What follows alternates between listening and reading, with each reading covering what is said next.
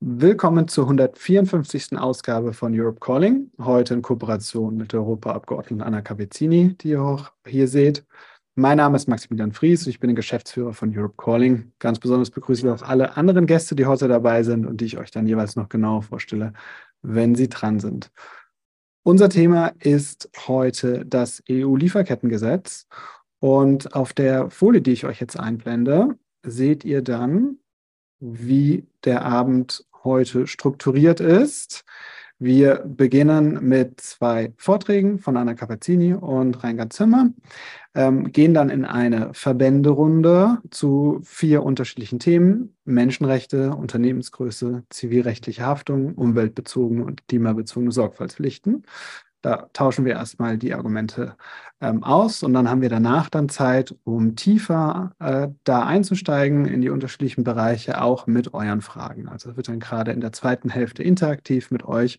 Am Anfang wollen wir erstmal hören, was die unterschiedlichen Verbände äh, und Organisationen so zum EU-Lieferkettengesetz zu sagen haben. Ich lasse die Folie nochmal kurz eingeblendet und sage noch ein paar Technikinfos. Wie immer bei Europe Calling könnt ihr eure Fragen stellen und die Fragen der anderen bewerten. Heute nutzen wir dazu Slido. Den Links dazu seht ihr gleich im Chat und hier auch auf der Folie mit dem QR-Code. Stellt dort gerne eure Fragen und bewertet die der anderen. Und das Bewerten ist heute ganz wichtig, denn wir haben mehr als 1200 Anmeldungen, was ziemlich großartig ist. Und äh, natürlich bei so vielen können wir nur die Fragen stellen, die euch interessieren, wenn wir ein bisschen eine Idee bekommen mit euren Likes, was euch besonders wichtig ist. Und ähm, wenn ihr auf den Link geht zu den Fragen, könnt ihr auch eine Sprache auswählen. Ähm, dann können wir nämlich äh, sicher gehen, dass wir mal auch äh, englische Fragen haben und deutsche Fragen haben. So können wir sie besser mischen. Und äh, wie immer wird Europe Calling aufgezeichnet und danach auf YouTube gestellt. Bitte beachtet das, wenn ihr Fragen stellt. So, das waren die Technikhinweise. Und jetzt kommt noch der Link in den Chat und dann legen wir los. Und ich darf euch vorstellen, ähm, Anna Cavazzini, sie ist, wie ihr alle, denke ich, wisst, grüne Europaabgeordnete und Vorsitzende des EU-Binnenmarktausschusses. Und Anna ist ja seit 2019 Europaabgeordnete und war vorher bei Brot für die Welt, Campact, der UN und dem Auswärtigen Amt. Und immer zu genau, so wie ich das verstanden habe, Anna, zu diesem Thema unterwegs, einer gerechten, globalisierten Wirtschaft. Und du hast dann, glaube ich, in einem E-Mail von dir geschrieben, dass dies, gerade dieses Gesetz besonders persönlich für dich auch viel bedeutet. Und deswegen freue ich mich sehr, dass wir das heute zusammen machen und jetzt von dir deine ersten Einschätzungen dazu hören, worüber das Parlament, EU-Parlament dann morgen abstimmt. Liebe Anna, du hast das Wort. Ja, danke schön, Maximilian, und auch natürlich an Europe Calling, dass wir das heute Abend zusammen organisieren können. Ich finde es immer unglaublich wichtig, das, was wir in Brüssel diskutieren und abstimmen, auch stärker in die Breite zu tragen, nach Deutschland, aber auch in andere Länder.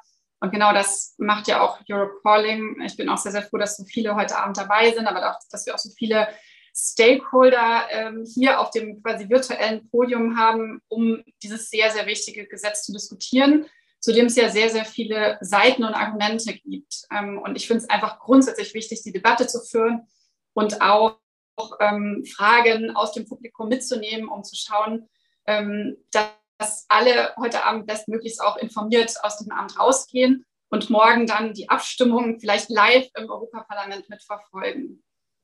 Ähm, es wurde am Anfang in der Einleitung schon richtig gesagt, es geht vor allem um das Thema gerechte Globalisierung. Wir wissen alle, dass natürlich die Globalisierung in den letzten Jahren, Jahrzehnten unglaublich viele Vorteile gebracht hat. Ja, sie hat auch Menschen aus der Armut geholt, ähm, Wohlstand für Menschen geschafft, aber diese weltweite Arbeitsteilung, das Outsourcen auch von, von schmutzigen Arbeiten, sowohl was die Umwelt, aber was auch die Menschenrechte angeht, in vielen Ländern des globalen Südens ähm, haben natürlich auch sehr viele Schattenseiten. Ähm, und diese, diese, sage ich mal, diese Schattenseiten der Globalisierung anzugehen und denen zu begegnen, genau das will das Lieferkettengesetz, was wir morgen im Europäischen Parlament abstimmen. Und deswegen ist es für mich persönlich auch ähm, so ein wichtiges Gesetz, denn ich finde, wir sind in den letzten Jahren immer so vor der Kritisierung gestanden, wie das Kaninchen vor der Schlange, haben immer gesagt, ja, ne, manche Aspekte sind gut, aber viele Aspekte sind natürlich auch sehr negativ, aber irgendwie kann man nicht so richtig daran, kann man nicht, nicht so ran, das wirklich auch regulatorisch anzugehen. Und ich glaube deswegen, dass das Lieferkettengesetz einfach schon wirklich ein Gamechanger in der Globalisierung ist und die Globalisierung gerechter gestalten kann. Und, ähm, und das ist erstmal die wichtige Bedeutung des Gesetzes. Das Gesetz hat eine ganz lange Vorgeschichte und auch sehr, sehr viele internationale Gremien haben sich schon damit beschäftigt. Also das ist nicht irgendwie vom Himmel gefallen.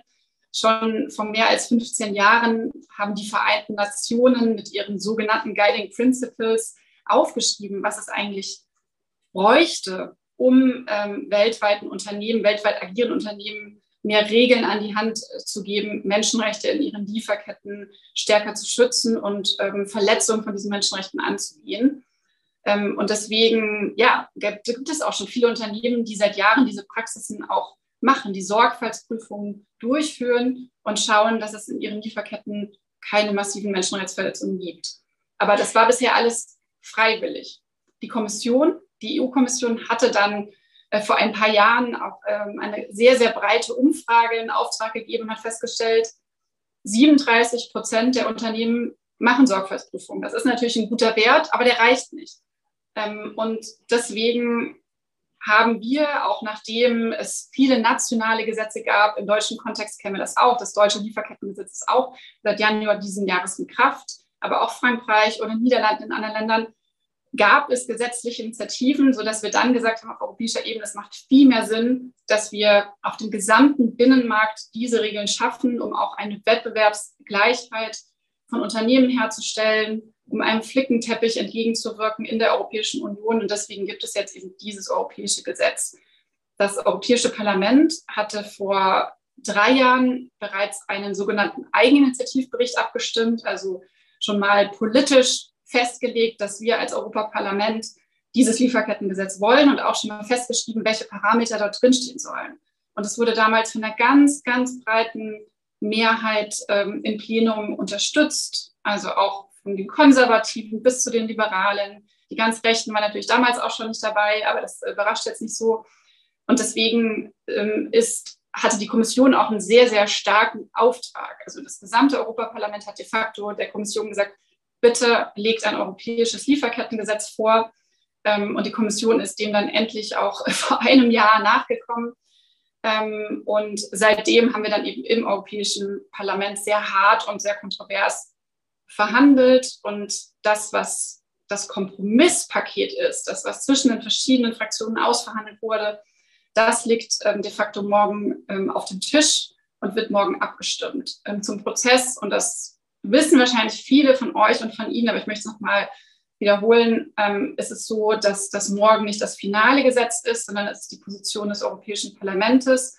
Ähm, danach folgt dann immer das sogenannte Trilogverfahren, also das Parlament und Rat, wo ja die Mitgliedstaaten äh, sind, sich nochmal einigen müssen. Und dann ganz am Ende haben wir wirklich das fertige Gesetz. Also morgen ist es noch nicht der allerletzte Schritt, aber eben ein sehr, sehr wichtiger, weil natürlich diese, diese Parlamentsposition ähm, das Mandat ist für uns, um die Verhandlungen mit dem Rat zu starten. Und ähm, ich freue mich, dass alleine schon der Kommissionsvorschlag weiterging als das deutsche Gesetz. Das hatten wir hier auch mal mit Europe Calling in einer Veranstaltung ähm, diskutiert vor zwei Jahren, als das Gesetz rauskam. Und dass wir im Europäischen Parlament fraktionsübergreifend das Gesetz nochmal nachgeschärft haben. Das betrifft zum Beispiel die Unternehmensgröße. Also welche Unternehmen müssen eigentlich diese Sorgfaltsprüfungen durchführen? Sind es nur die ganz großen? Ähm, sind es auch die kleineren? Also da haben wir nochmal den äh, Kommissionsvorschlag nachgeschärft. Und aktuell äh, sieht der Komprom dieses Kompromisspaket vor, dass ähm, alle Unternehmen ab 250 Mitarbeitenden diese Sorgfaltsprüfung durchführen müssen. Ähm, auch in anderen Bereichen wurde das Gesetz nachgeschärft. Wir gehen wahrscheinlich gleich in der Produktion noch auf ganz viele Sachen nochmal im Detail ein, aber um nochmal ein Beispiel zu nennen. Im deutschen Gesetz ähm, ist quasi nur der erste Zulieferer erfasst. Also ein Unternehmen, ein großes Unternehmen muss nur prüfen, was macht eigentlich genau der erste Zulieferer gibt es da Risiken und das greift natürlich viel zu kurz, weil die meisten Menschenrechtsverletzungen passieren ja am Anfang der Lieferkette. Der Kommissionsvorschlag ging da schon ein bisschen weiter, hat die gesamte Lieferkette vorgeschlagen mit einzubeziehen, aber mit einem etwas komischen Konzept der etablierten Geschäftsbedingungen, wo sowohl viele Unternehmensvertreter, aber als auch viele Fraktionen im Parlament, äh, wie auch wir Grüne gesagt haben, das ist total unklar, das muss gestrichen werden, das haben wir dann auch getan.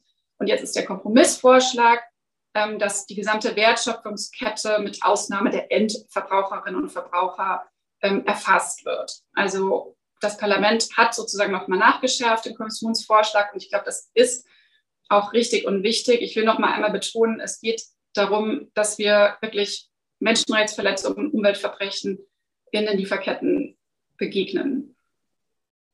Ein letzter Punkt nochmal äh, von meiner Seite, bevor ich mich dann auch natürlich wirklich auf den weiteren Vortrag und auch auf äh, die Diskussion freue mit den verschiedenen Stakeholdern. Ich habe schon äh, am Anfang erwähnt, das Gesetz ist nicht unkontrovers. Und das werden wir natürlich auch heute Abend merken. Und ich finde es auch immer unglaublich wichtig, alle, alle Meinungen zu hören und auch alle Seiten ähm, abzulichten. Ähm, äh, es, gibt, es gab sozusagen sehr, sehr viel Lobbydruck äh, gegen dieses Gesetz ähm, oder dafür, das Gesetz auszuweichen, Schlupflöcher reinzubauen. Und ähm, aktuell wird das Gesetz sozusagen noch sehr, sehr kontrovers, insbesondere innerhalb der konservativen Fraktion diskutiert. Ähm, es gibt Versuche, morgen durch Änderungsanträge das Gesetz nochmal aufzuweichen in verschiedenen Bereichen von ganz rechts, von den Rechtsextremen, aber auch von konservativer Seite. Und es ist einfach noch nicht klar, welche Änderungsanträge nun durchgehen, welche nicht, oder ob der ein, eigentlich eine sehr breiten, einem sehr breiten Konsens gefundene Kompromiss auf Ausschussebene morgen hält. Also es wird auf jeden Fall auch eine äh, sehr, sehr spannende Abstimmung. Deswegen hoffe ich, dass alle dranbleiben und das intensiv auch morgen verfolgen. Aber wie gesagt, ich wollte nur eine kurze Einleitung geben. Ähm, auf die Details gehen wir, glaube ich, alle noch äh, intensiv jetzt ein. Ähm, ich wünsche einfach ja, eine gute Diskussion und eine gute Veranstaltung und freue mich, dass viel Interesse ist.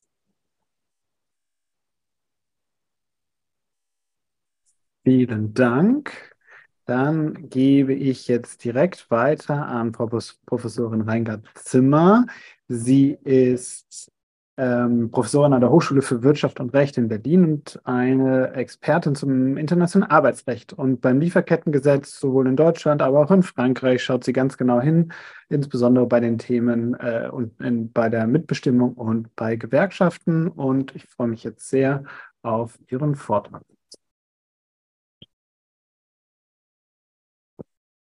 Ja, sehr schön.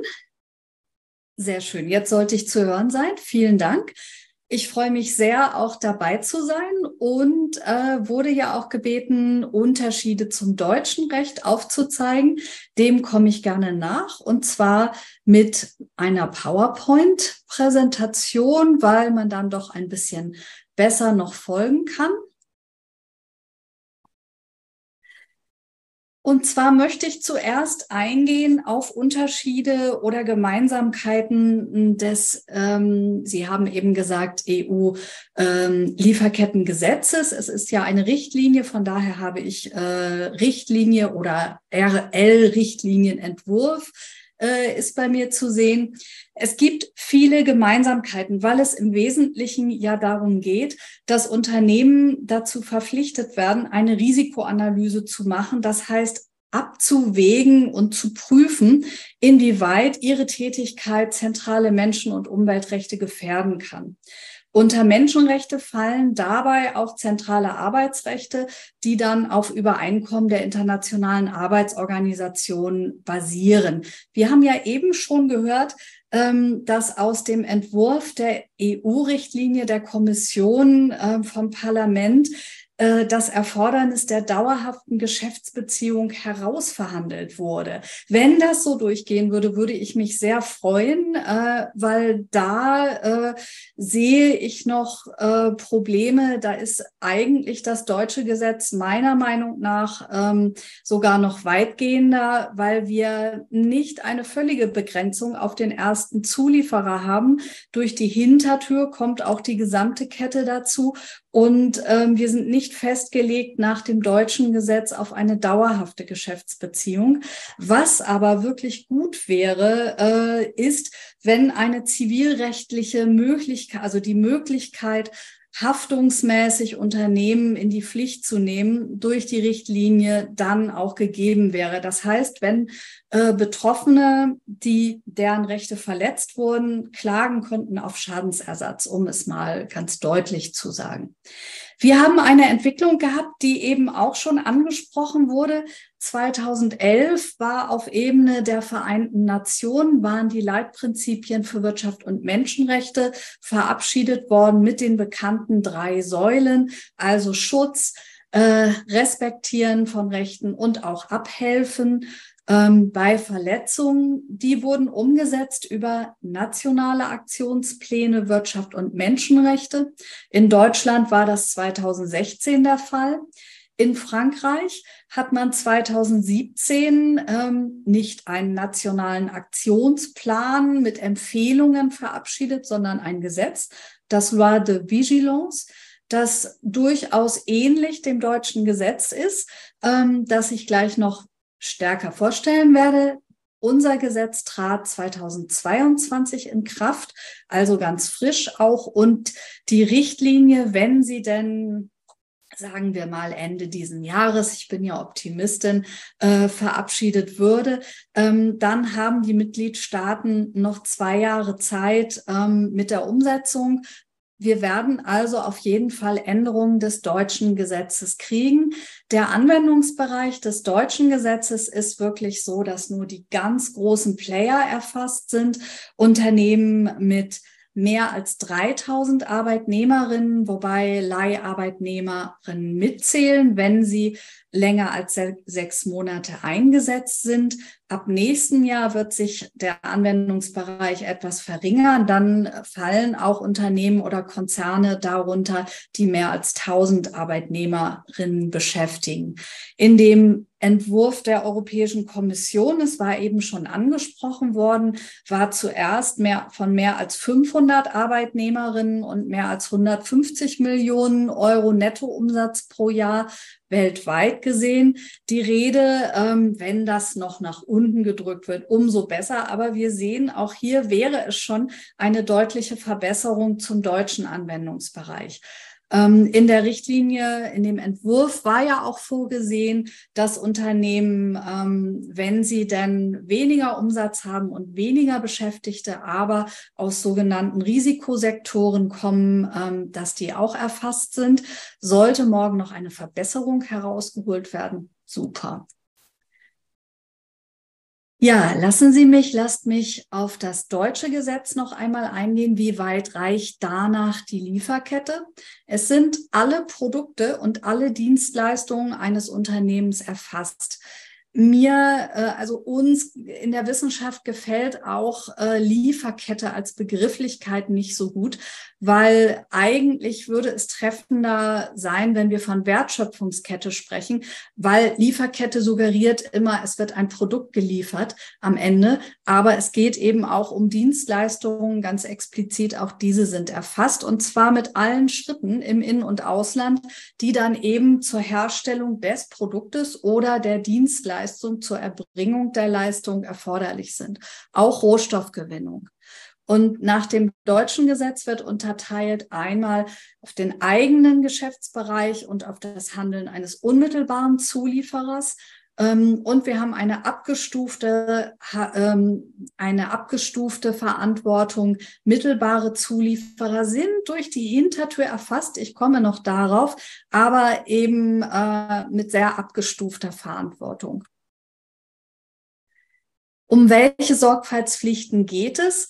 Ähm, ja, erst einmal muss ein Unternehmen, ich hatte es schon angedeutet, ein Risikomanagement einführen. Ähm, dazu muss festgelegt werden, wer das innerhalb des Unternehmens überwacht, ähm, mit einer Grundsatzerklärung, die öffentlich ist ähm, wird dann das grobe Prozedere erläutert sozusagen. Und das Ganze umfasst eben auch, dass regelmäßige Risikoanalysen zu tätigen sind. Ähm, aber diese regelmäßigen, einmal jährlich Risikoanalysen, die sind nur für das eigene Unternehmen, den eigenen Konzern und für direkte Zulieferer ähm, dann zu machen. Und auf Basis der dann festgestellten Analyse werden Erwartungen, sollen Erwartungen an die Beschäftigten formuliert werden, also eine Art Verhaltenskodex. auch an die Zulieferer. In Bezug auf die Beschäftigten sind wir nach dem deutschen Recht, dem Betriebsverfassungsrecht, in der zwingenden Mitbestimmung des Betriebsrates. Da kann das Unternehmen das also gar nicht einfach alleine machen, sondern äh, muss sich dem Prozedere, das dafür vorgesehen ist, unterziehen. Eben auch auf Basis der Risikoanalyse sind Präventionsmaßnahmen für den eigenen Geschäftsbereich und gegenüber den direkten Vertragspartnern zu tätigen. Also auch hier sieht man die Abstufung. Ähm, wenn es zu Verletzungshandlungen kommt, dann sind auch Abhilfemaßnahmen zu tätigen. Und ganz wichtig, das ist wirklich einer der zentralen Punkte. Es muss ein Beschwerdeverfahren eingerichtet werden das sich in erster Linie auf den eigenen Geschäftsbereich und direkte Zulieferer bezieht, aber nicht ganz. Und das ist die Hintertür, die ich schon erwähnt hatte. Ähm, hier können nämlich auch Verletzungen von Arbeits- oder Umweltrechten oder drohende Verletzungen bei einem mittelbaren Zulieferer, also entlang der gesamten Wertschöpfungskette eingelegt werden. Dieses auf das Beschwerdeverfahren werde ich gleich noch einmal kommen. Ich möchte aber noch äh, die weiteren Sorgfaltspflichten kurz erwähnen. Es muss unternehmensintern dokumentiert werden, was man macht und äh, eine Berichterstattung einmal jährlich, die dann auch öffentlich ähm, äh, einsehbar ist auf der Website. Das Problem ist natürlich immer, wenn man dafür nicht so richtig Kriterien hat. Es gibt Kriterien, aber wir werden viele schöne Hochglanzberichte bekommen. Ähm, da ist also die Gefahr von Wischiwaschi im Grunde. Ähm, gegenüber mittelbaren Zulieferern gibt es Pflichten und zwar dann, wenn man substanzierte Kenntnis hat, wenn es also tatsächliche Anhaltspunkte gibt, dass äh, eine Rechtsverletzung droht. Ähm, und dann muss das Unternehmen auch in Bezug auf die weiter entfernte Lieferkette ähm, eine anlassbezogene Risikoanalyse machen und entsprechende Präventionsmaßnahmen treffen. Also durch die Hintertür haben wir etwas auch in Bezug auf die mittelbaren Zulieferer im deutschen Gesetz, was natürlich nicht ausreichend ist. Da stimme ich meiner Vorrednerin ausdrücklich zu. Ähm, wenn ich kurz noch auf die Handlungsmöglichkeiten der Arbeitnehmervertretungen eingehen kann oder diese andeuten kann, äh, erst einmal Wirtschaftsausschuss. Ähm, der Wirtschaftsausschuss ist sozusagen ein Hilfsorgan des Betriebsrates und dafür zuständig, wirtschaftliche Informationen, Informationen zu wirtschaftlichen Fragen vom Unternehmer ähm, zu bekommen. Ähm, da gibt es einen Katalog, was denn dann sozusagen gefragt werden darf und beantwortet werden muss. Paragraph 106 Absatz 3 äh, wurde um eine Nummer 5b erweitert. Und zwar sind auch Fragen der unternehmerischen Sorgfaltspflichten jetzt erfasst seit diesem Jahr. Also der Wirtschaftsausschuss hat ganz direkt ein Mandat bekommen, sich damit zu beschäftigen. Das heißt, die werden sich den Entwurf der Grundsatzerklärung, äh, die ich eben erwähnt hatte, geben lassen können. Ähm, man kann erfragen, äh, wie ist das Risikomanagement geplant, welche, nach welchen Verfahren, welchen Kriterien, wer ist intern zuständig, wer soll Menschenrechtsbeauftragte werden. Das ist ja ein wertbildender Faktor, ob das eine Person ist, äh, die da wirklich auch äh, einiges bewegen wird, sozusagen, oder nicht. Ähm, dann, wie sieht es aus mit Planung? Hat man überhaupt Präventions- oder Abhilfemaßnahmen schon angedacht? Ähm, und ganz wichtig, der Beschwerdemechanismus. Wie ist der geplant und ausgestaltet? Und beim Beschwerdemechanismus haben wir auch eine zwingende Mitbestimmung des Betriebsrates, jedenfalls teilweise. Die Mitglieder des Aufsichtsrates, und ich beziehe mich jetzt etwas mehr auf die arbeitnehmerseitigen Mitglieder des Aufsichtsrates, das gilt aber im Grunde ja für den gesamten Aufsichtsrat, sind auch bereits vorher vor Inkrafttreten des Lieferkettengesetzes verpflichtet gewesen, Maßnahmen des Risikomanagements und der Compliance zu überwachen, weil sie die Aufgabe haben, die Arbeit der Geschäftsführung zu kontrollieren. Wenn wir eine Aktiengesellschaft haben, gibt es dafür einen speziellen Prüfungsausschuss. Und seit diesem Jahr fällt darunter eben auch die Überwachung der Einhaltung der Pflichten des Lieferketten-Sorgfaltspflichtengesetzes.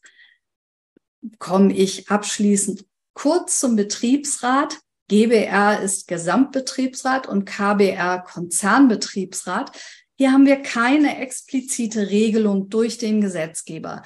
Er hat also nicht das Betriebsverfassungsgesetz erweitert. Aber dennoch haben wir etliche, etliche Bereiche, äh, wo Betriebsräte mh, Fragen der Lieferkettenverantwortlichkeit zum Thema machen können. Und wir haben auch Bereiche der expliziten Mitbestimmung, wo die Arbeitgeberseite also nicht alleine tätig werden darf. Der Betriebsrat wird durch den Wirtschaftsausschuss, in der Regel der Gesamtbetriebsrat, Informationen bekommen. Ähm, und dann kann er allgemeine Bestimmungen, die ähm, sein, also allgemeine Rechtsbestimmungen nutzen. Beispielsweise äh, ist er nach Paragraph 80 Absatz 1 Nummer 1 zuständig äh, für die Einhaltung, die Kontrolle der Einhaltung gesetzlicher Bestimmungen. Da fällt dann auch äh, drunter, ob die Verpflichtungen aus dem Lieferkettengesetz eingehalten werden. Schwaches Recht gibt nur einen Informationsanspruch, aber immerhin, es kann thematisiert werden. Genauso kann dieses Thema ganz explizit der Betriebsöffentlichkeit mitgeteilt werden. Es kann auf Betriebsversammlungen behandelt werden, gegebenenfalls natürlich auch an die Öffentlichkeit gebracht werden. Und dann haben wir die erwähnten Mitbestimmungsrechte in sozialen Angelegenheiten. Hier beziehe ich mich auf ähm, Paragraph 87 Absatz 1 Nummer 1 und Nummer 6. Äh, der genannte Verhaltenskodex, mit dem die Erwartungen des Unternehmens an die Beschäftigten formuliert werden sollen, unterliegt der zwingenden Mitbestimmung des Betriebsrates, wenn es sich nicht nur um unverbindliche Erwartungen handelt. Und es steht zu erwarten, dass unternehmensseitig darin formuliert wird, dass Verstöße ähm, gegen das Lieferkettengesetz, man wird dann Präzisierungen haben, zu melden sind an eine bestimmte Stelle, an die Vorgesetzten etc. Wenn es also keine Freiwilligkeit gibt, dann ist der Betriebsrat zu beteiligen. Und ähm, wenn man keine Einigung mit ihm findet, geht es in die Einigungsstelle, deren Spruch dann eine Einigung der Beteiligten ersetzt. Also starkes Recht. Ähm, das Gleiche gilt für das Beschwerdesystem. Beschwerden können, ich hatte es schon gesagt, entlang der gesamten Lieferkette eingelegt werden aber eben auch von einzelnen Beschäftigten. Und da kommt dann der Deutsche Betriebsrat ins Boot, obwohl er nur das Mandat für Deutschland hat. Ähm, wenn, da sind wir dann bei Ziffer 1. Ähm, auch da gleiches Prozedere, wie eben schon genannt, zwingende Mitbestimmung. Und wir haben auch noch Ziffer 6, weil in der Regel eine technische Einrichtung genutzt werden wird, wo es Aufzeichnungen gibt und wo eine gewisse Überwachung möglich wäre. Telefonanlage, mit der Anrufe nachzuvollziehen sind oder eine Online-Maske etc. Ja, das ist jetzt nur kurz angerissen, aber ich möchte die Zeit, die mir gegeben wurde, nicht überschreiten. Ich bedanke mich für die Aufmerksamkeit. Vielen Dank, Frau Zimmer. Da würde ich jetzt gerne bei den direkt schon mal nachfragen, weil ich das auch bei den Fragen gesehen habe, was Sie jetzt gesagt haben äh, zu den Beteiligungsmöglichkeiten. Erwarten Sie dann durch die äh, durch die Lieferkettengesetz-Richtlinie oder die Lieferkettenrichtlinie, die dann aus Europa ja kommt und in nationales Recht umgesetzt wird, erwarten Sie dann noch dann eine Novellierung, also eine Änderung äh, des deutschen Lieferkettengesetzes von dem, was Sie jetzt auch vom Europaparlament wissen? Auf jeden Fall. Ähm, was die Beteiligungsmöglichkeiten jetzt der deutschen Betriebsräte angeht, das ist ja ein sehr deutsches Thema. Wir haben in anderen Ländern ja entweder keine Betriebsräte, sondern gewerkschaftliche Vertreterinnen und oder wir haben Betriebsräte, die rein gewerkschaftlich ähm, organisiert sind. Das ist also etwas anders. Ich denke, für die Bereiche, die ich eben sehr kurz angerissen habe, was die Mitbestimmung angeht, da werden wir wahrscheinlich keine Änderungen bekommen oder wenn dann nur sehr wenig. Wir haben auch Gremien wie den Europäischen Betriebsrat, der natürlich idealerweise, weil er ja länderübergreifend zusammengesetzt ist, ein Gremium ist, das sich auch dieses Themas annehmen könnte. Ähm, also da muss man noch schauen, aber das Gesetz insgesamt wird sich verändern und das wird sich verbessern. Äh, und das ist natürlich gut. Äh, damit wird auch indirekt der Spielraum für Gewerkschaften größer und für ähm, auch die betrieblichen Akteure. Vielen Dank. Ja, super. Das war nochmal zur Einschätzung wichtig. Und äh, Anna Cavazzini, wenn du dich nochmal äh, zuschalten magst, ich habe nämlich auch noch eine Rückfrage. Ich mache jetzt kurz eine ganz kurze Rückfrage runter, weil da einfach zwei spannende Fragen sind. Das war die eine und die, die, die andere, äh, die war eher mehr, mehr an dich als diejenige, die in den Verhandlungen dann auch mit beteiligt ist und an der Erstellung des Gesetzes. Und zwar eine englische Frage. Ich lese sie mal vor. Uh, my name is Isufu Isaka. I'm the president ich of. Ich heiße Isufu Isaku. Backway Cocoa Farmers. Ich bin Präsident von Backway Cocoa Farmer, Western Norman.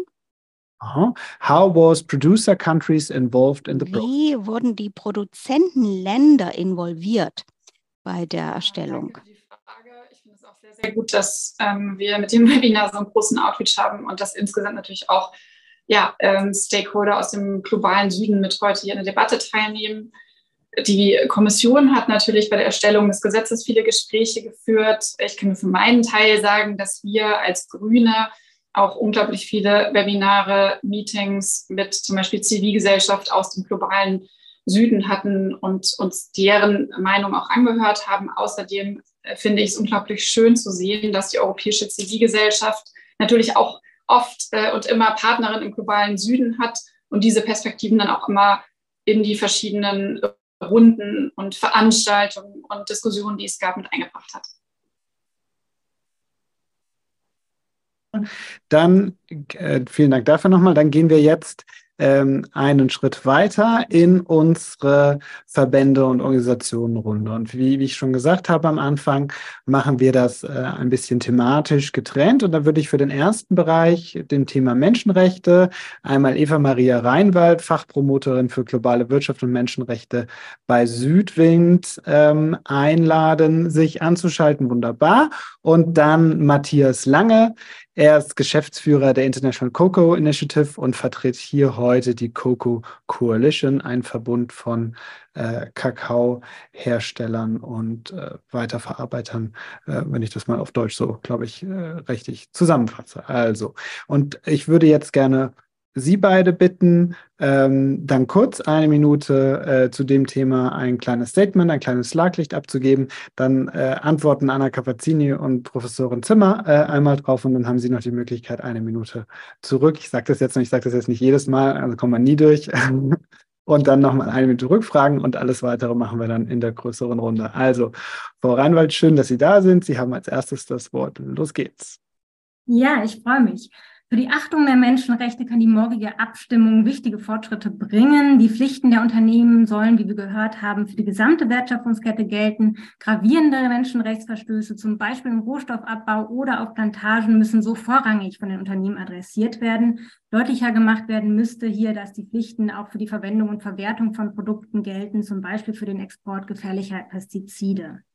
Die Unternehmen müssen auch die betroffenen RechteinhaberInnen in alle Schritte der Sorgfaltspflicht einbeziehen. Hier sollten Menschenrechts- und Umweltverteidigerinnen noch expliziter benannt werden. Von unseren Partnern in der Wertschöpfungskette wissen wir, wie wichtig das Recht auf existenzsichernde Einkommen und existenzsichernde Löhne für ein würdevolles Leben ist und auch für die Achtung anderer Menschenrechte. Dass der Kompromiss das klar benennt, ist ein wichtiger Fortschritt. Denken wir an HeimarbeiterInnen in der Schuhindustrie, die nach Stücklohn bezahlt werden und die sich gezwungen sehen, ihre Familienmitglieder in die Arbeit einzubeziehen, weil das Geld vorne und hinten nicht zum Leben reicht. Damit diese Probleme adressiert werden, müssen Unternehmen auch ihre eigene Einkaufspraxis anpassen. Das fordert der gefundene Kompromiss explizit ein. Ein entscheidender Hebel für die Durchsetzung der Menschenrechte ist auch der Finanzsektor. Die Abgeordneten werden morgen separat über die Pflichten von Investoren und Vermögensverwaltern abstimmen. Die haben auch einen wichtigen Einfluss, etwa über den Dialog mit Unternehmen und aktives Aktionärstum. Positiv ist auch hervorzuheben, dass die Rechte von indigenen Gemeinschaften im Kompromiss Geachtung finden und äh, auch die ILO-Konvention zu Gesundheit und Sicherheit am Arbeitsplatz. Dass es Bestrebungen auch deutscher Abgeordneter gibt, mit Änderungsforderungen weitere Abschwächungen morgen durchzusetzen, zum Beispiel ein Ausschluss der nachgelagerten Stufen, ist ein herber Schlag ins Gesicht für die Menschenrechte. Vielen Dank. Dann kommt als nächstes Matthias Lange, wie gesagt, Geschäftsführer der International Cocoa Initiative und vertritt hier die Cocoa Coalition. Herr Lange. Wunderbar. Yes, thanks. Uh, and despite my very German name, ja, herzlichen Dank. Und trotz des deutschen, deutsch klingenden Namens werde ich jetzt Englisch sprechen. Ich vertrete die COCA-Initiative. Wir sind eine Unternehmensgruppe.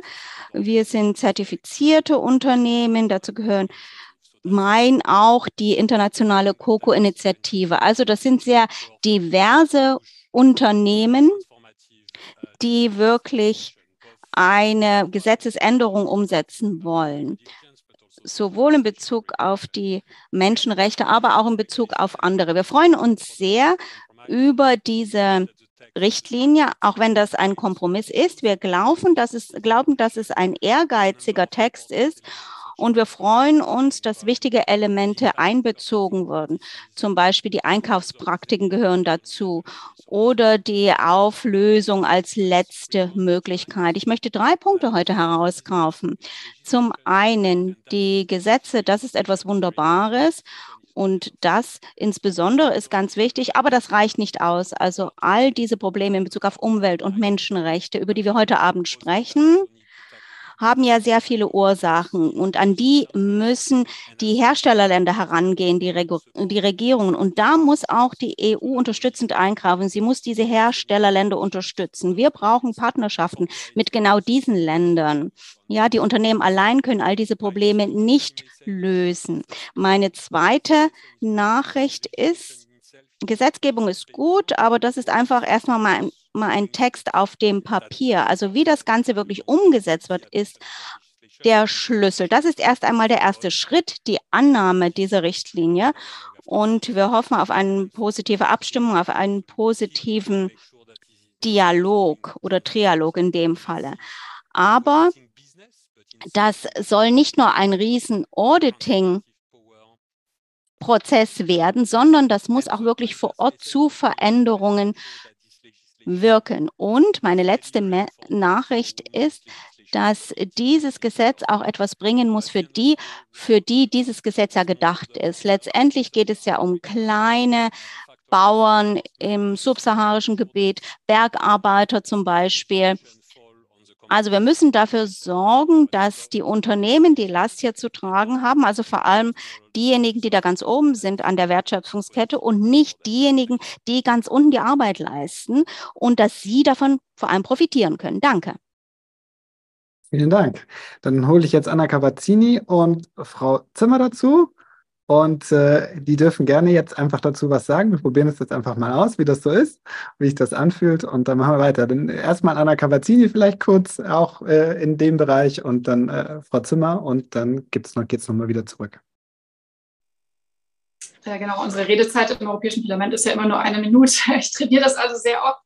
Ich versuche sehr kurz äh, zu bleiben, ähm, um vielleicht eine oder zwei Sachen rauszugreifen. Ähm, was Matthias Lange, uh, indeed a very German name, gesagt hat, dass es nicht nur das Gesetz braucht, sondern natürlich auch ähm, die Root Causes bekämpft werden müssen und dass es natürlich auch wichtig ist, mit den Regierungen in den äh, Ländern im globalen Süden in den Austausch zu treten, ist absolut der Fall. Ähm, ich glaube aber, dass man das teilweise einfach über andere Vehikile machen muss als über dieses Gesetz, über Entwicklungszusammenarbeit, über teilweise andere Gesetze, über die Global Gateway Initiative und so weiter und so fort. Also ich glaube, da gibt es einfach andere Instrumente, aber es ist auf jeden Fall sehr, sehr wichtig. Äh, aber um das Argument nochmal umzudrehen, was ich eben auch oft höre, ist zu sagen, naja, wir können diese Probleme gar nicht als Europa angehen. Das können nur die Regierungen im globalen Süden. Und da würde ich halt eindeutig widersprechen. Aber das haben sie auch nicht gesagt. Aber das ist ein Argument, was ich oft höre. Denn eben die Praxis und die vergangenen Jahre haben ja gezeigt, dass man sich da einfach nicht drauf verlassen kann und dass leider halt oft multinationale Konzerne oder auch irgendwelche Zulieferer das dann halt ausnutzen, dass schwache Gesetze oder schwache Umsetzungsmechanismen in Ländern im globalen Süden geht, was die Menschenrechte angeht und dass wir deswegen auch einfach dieses Gesetz brauchen. Vielen Dank. Frau Zimmer?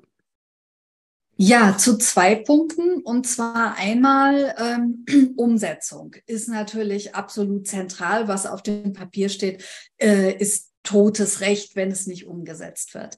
Ähm, und da mein Part ja ist, die äh, betrieblichen und gewerkschaftlichen Akteure auch zu nennen, möchte ich da äh, auf die globalen, auf Instrumente hinweisen, die es schon gibt, internationale Rahmenvereinbarungen, die zwischen globalen Gewerkschaftsföderationen und Unternehmen, einzelnen Unternehmen oder Konzernen abgeschlossen wurden. Und zwar wurde dort die Gewährleistung eigentlich der gleichen Rechte zugesagt.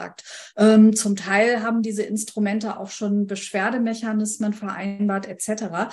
Ähm, und darüber kommt man an die Mitgliedsgewerkschaften im globalen Süden, wenn es sie denn gibt. Äh, und wenn die Instrumente vielleicht Zugangsrechte zu den Produktionsstätten für Gewerkschaften enthalten, dass die auch stärker werden können, ähm, dann wäre damit auch ganz viel getan. Also diese Instrumente eignen sich unter anderem, neben allem anderen, was schon genannt wurde, für die Umsetzung. Ähm, und die Umsetzung muss natürlich auch unternehmensseitig geschehen. Stichwort äh, Einkaufspolitik, was gesagt wurde, dem kann ich nur zustimmen. Äh, wenn also gar kein Spielraum im globalen Süden ist, für den lokalen Produzenten, ähm, dann werden die Löhne auch nicht existenzsichernd sein, ja, sein können. Und dann ist natürlich die Frage, wie die, ähm, die Gremien, die in den Mitgliedstaaten der EU, bei uns in Deutschland dann eben das Bundesamt für Ausfuhrkontrolle, wie strikt die kontrollieren und ob die auch wirklich das Gesetz strikt anwenden und dann auch mal saftige Strafen verhängen. Wenn das so sein sollte, äh, dass genau hingeguckt wird, dann wäre das nicht schlecht. Wenn man da sehr, sehr unternehmensfreundlich alles durchgehen lässt, solange man nur eine schöne, hochgeladene Broschüre in Form einer Erklärung hat, ähm, dann ist der Umsetzung nicht viel gedient. Vielen Dank. Dann machen wir es jetzt wieder wie von Anfang. Eva Maria Reinwald kriegt eine Minute und Matthias Lange danach dann eine Minute noch darauf zu reagieren. Bitte, Frau Reinwald. Ja, herzlichen Dank. Ich glaube, ähm, dass der Kompromiss, der jetzt gefunden worden ist, ähm, im Rechtsausschuss äh, diesen starken Wert auch auf die Einkaufspraktiken der Unternehmen legt. Das ist eine wichtige Errungenschaft. Es wird auch darauf geschaut, wie ähm, gestalten Unternehmen die Verträge mit ihren Zulieferbetrieben, wälzen sie die Pflichten der menschenrechtlichen Sorgfalt einfach auf diese ab das äh, wird nicht äh, erlaubt, sondern sie müssen eben eine faire Vertragsgestaltung auch mit den Zulieferbetrieben haben. Da setzt der Kompromiss ein sehr wichtiges Zeichen. Ähm, der Einbezug der Rechte InhaberInnen betrifft natürlich auch die Gewerkschaften vor Ort, ähm, die unbedingt eben auch einbezogen werden müssen in die Entwicklung von Maßnahmen, zur äh, Durchsetzung auch der Sorgfaltspflichten. Ähm, ich will kurz, weil ich das gerade angerissen habe und uns das sehr am Herzen liegt, auch nochmal auf diese Rolle des Finanzsektors eingehen. Banken und Versicherungen zum Beispiel können über die Vergabe von Krediten ähm, auch äh, ja, Einfluss darauf ausnehmen, dass diese nicht in Menschenrechtsverstöße äh, investiert werden. Ähm, hier ist ein Manko in dem Kompromiss jetzt, der gefunden wurde äh, im Europäischen Parlament, äh, dass dies nur für direkte Großkunden gilt. Hier wünschen wir uns, dass im Trilog auch noch nachgebessert wird. Insgesamt, da muss ich den VorrednerInnen zustimmen, ist natürlich eine gesetzliche Regulierung ähm, ja ein Baustein in dem Weg zu nachhaltigem und menschenrechtsbasiertem Wirtschaften und muss begleitet werden von vielen weiteren Maßnahmen der entwicklungspolitischen Zusammenarbeit, aber auch der Stärkung der Akteure, der Gewerkschaften, der MenschenrechtsverteidigerInnen, UmweltschützerInnen vor Ort. Danke. Wenn ich so anfange, nervös mit meinen Händen rumzuwedeln, dann ist es meistens ein bisschen länger als eine Minute. Aber wir, wir, wir sind ja, ist ja jetzt hier kein, keine Wahlkampfarena. Von daher alles, alles gut. Matthias Lange, bitte. Yeah, no, thanks. I just like to build on two points. Vielen Dank. Ich möchte auf zwei Punkte aufbauen. Ja, das Gesetz sollte denen dienen, die ganz unten in der Wertschöpfungskette sind. Das stimmt. Deswegen müssen wir auch in der Umsetzung dafür Sorge tragen, dass es nicht dazu führt, dass äh, Unternehmen sich aus diesen Ländern verabschieden und äh, dass eben diese auch nicht äh, unnötig belastet werden. Und ja, Gremien und Gerichte sind ebenfalls sehr wichtig für die Umsetzung des Gesetzes. Das ist unabdingbar. Wenn wir nicht einfach nur möchten, dass es äh, irgendwas Schönes ist, das äh, Arbeitsplätze schafft und äh, dazu führt, dass Berichte ausgefüllt werden. Nein, wir möchten ja, dass äh, die transformative Macht dieses sehr wichtigen Gesetzes auch wirklich verwendet wird. Vielen Dank. Herzlichen Dank. Dann beschließt das unsere erste Runde und wir gehen in die zweite. Da darf ich dann einladen zum Thema Unternehmensgröße. Haben wir heute auch schon ein bisschen was drüber gehört. Einmal Holger Kuze, der ist Geschäftsführer im European Office des äh, VDMA, des äh, Verband Deutscher Maschinen- und Anlagenbauer.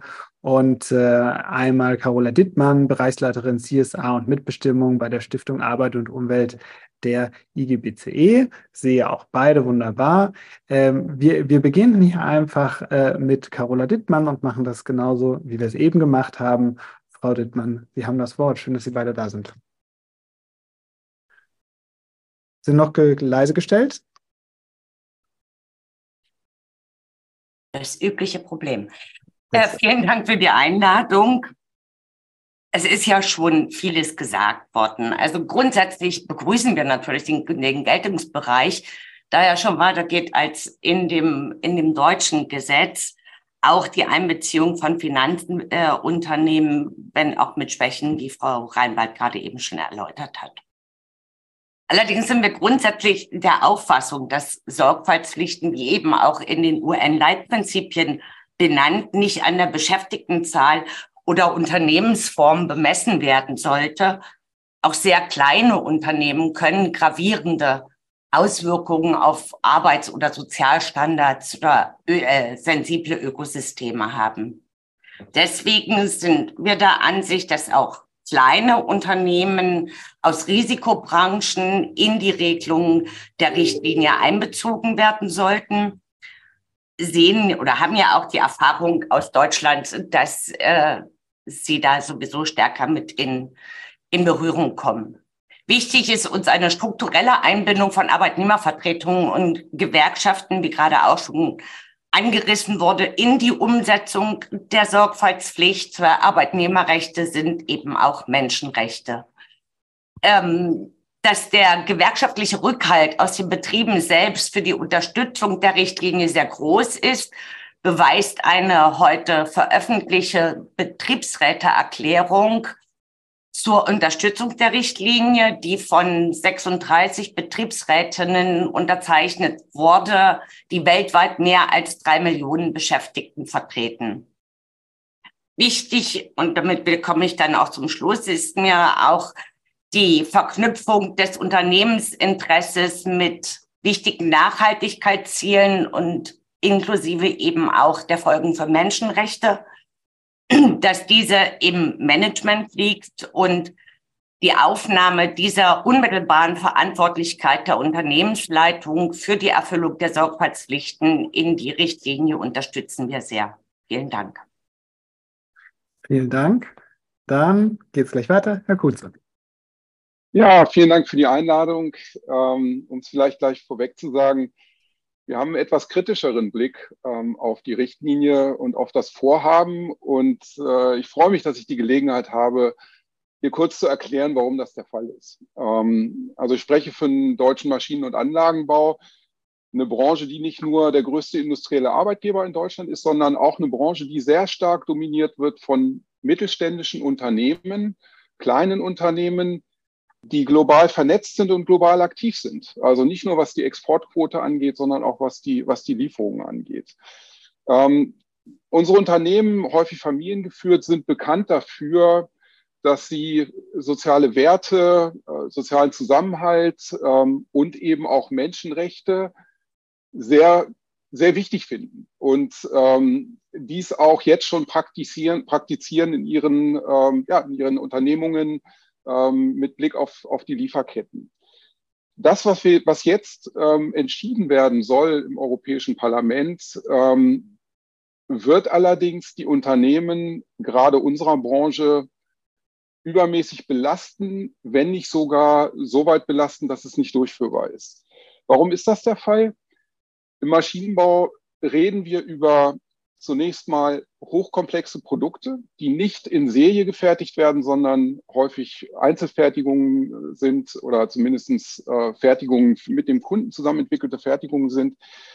Diese Produkte, komplexe Produkte, setzen sich häufig aus mehreren hundert Teilen zusammen. Diese Teile werden global gesourced. Ähm, und wenn man jetzt über die erste Stufe der Lieferkette hinauskommt, dann hat man sehr schnell eine potenziell hohe Anzahl von Kontakten, die in einer Risikoanalyse von einem mittelständischen Unternehmen analysiert werden müssten. Das ist für den Mittelständler in unserer Branche nicht, nicht machbar. Ähm, und da ist die Situation einfach anders als beim Kakao oder bei der Schokolade aufgrund der Art und Weise der Struktur der Industrie, aufgrund der Art und Weise ähm, der Struktur dieser, äh, dieser Produkte.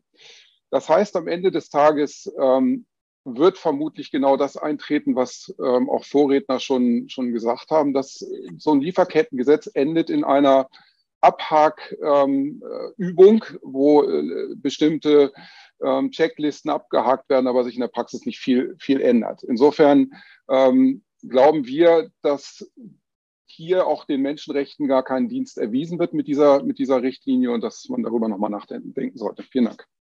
Vielen Dank. Das, das ist schön. Danke für, auch für die deutlichen Worte. Das, genau dafür sind wir hier. Deswegen haben wir auch genauso eingeladen, wie wir eingeladen haben, dass wir auch was zu diskutieren haben. Finde ich, finde ich super. Vielen Dank. Ähm, äh, Frau Zimmer, äh, äh, Anna Cavazzini, gerne. Äh, vielleicht hier bei dem Thema äh, würde ich Frau Zimmer mal äh, reingehen lassen. Als erstes schießen Sie los. Ja, danke schön. Ähm, ich möchte gerne auf Herrn Kunze eingehen. Äh, und zwar hat er betont und gesagt, dass soziale Werte und äh, Zusammenhalt, sozialer Zusammenhalt wichtig sind für Mittelständler. Wenn das aber nicht nur für Deutschland gelten soll, dann brauchen wir genau solche Regeln. Ähm, es wurde, wie wir alle wissen, outgesourced. Wir reden über weltweite Vernetzung, wir reden über Netzwerkstrukturen. Und im Maschinenbau sind ja die Lieferketten nun doch deutlich kürzer als Beispiel im, beispielsweise im Textilsektor. Also eigentlich die Schwierigkeiten etwas geringer. Und ähm, er spricht ja nichts dagegen, dass bestimmte Lösungen branchenweit getätigt werden. Es muss nicht jeder kleine Mittelständler ein eigenes Beschwerdesystem aufbauen. Da könnte man eine Branchenlösung finden, die dann zugänglich ist, wie es das deutsche Gesetz schon erfordert. Ähm, und das wäre äh, also eine Möglichkeit, die Kosten auch zu minimieren. Und auch bei der Risikoanalyse könnte es branchenübergreifend einen Ansatz geben. Es muss nicht jeder alleine machen. Aber wenn wir nicht nur über reine kosmetische Maßnahmen und Absichtserklärungen und schöne Worte reden wollen, sondern Verantwortlichkeit äh, wirklich äh, für bessere Arbeitsbedingungen, dann müssen wir uns das in der weltweiten Produktion angucken. Vielen Dank, Anna Kabazzini. Genau, ich kann ja zur Abwechslung kurz auf Frau Ditschmann eingehen. Ähm, wir haben als Parlament, und ich glaube, da gab es auch wirklich eine große Einigkeit, die die Rechte und die Rollen auch von Gewerkschaften nochmal gestärkt äh, in diesem Kompromisspaket, weil wir auch genau der Meinung sind, dass eben Gewerkschaften eine wahnsinnig wichtige Rolle spielen, auch am Ende ähm, dieses Gesetz eben durchzusetzen. Sei es ähm, über diese Stakeholder-Konsultation, äh, Beschwerdemechanismen, auch wirklich zu gucken, was ist vor Ort los aber natürlich auch, ähm, indem man Gewerkschaften stärkt und ähm, so auch die Missstände ähm, besser beseitigen kann.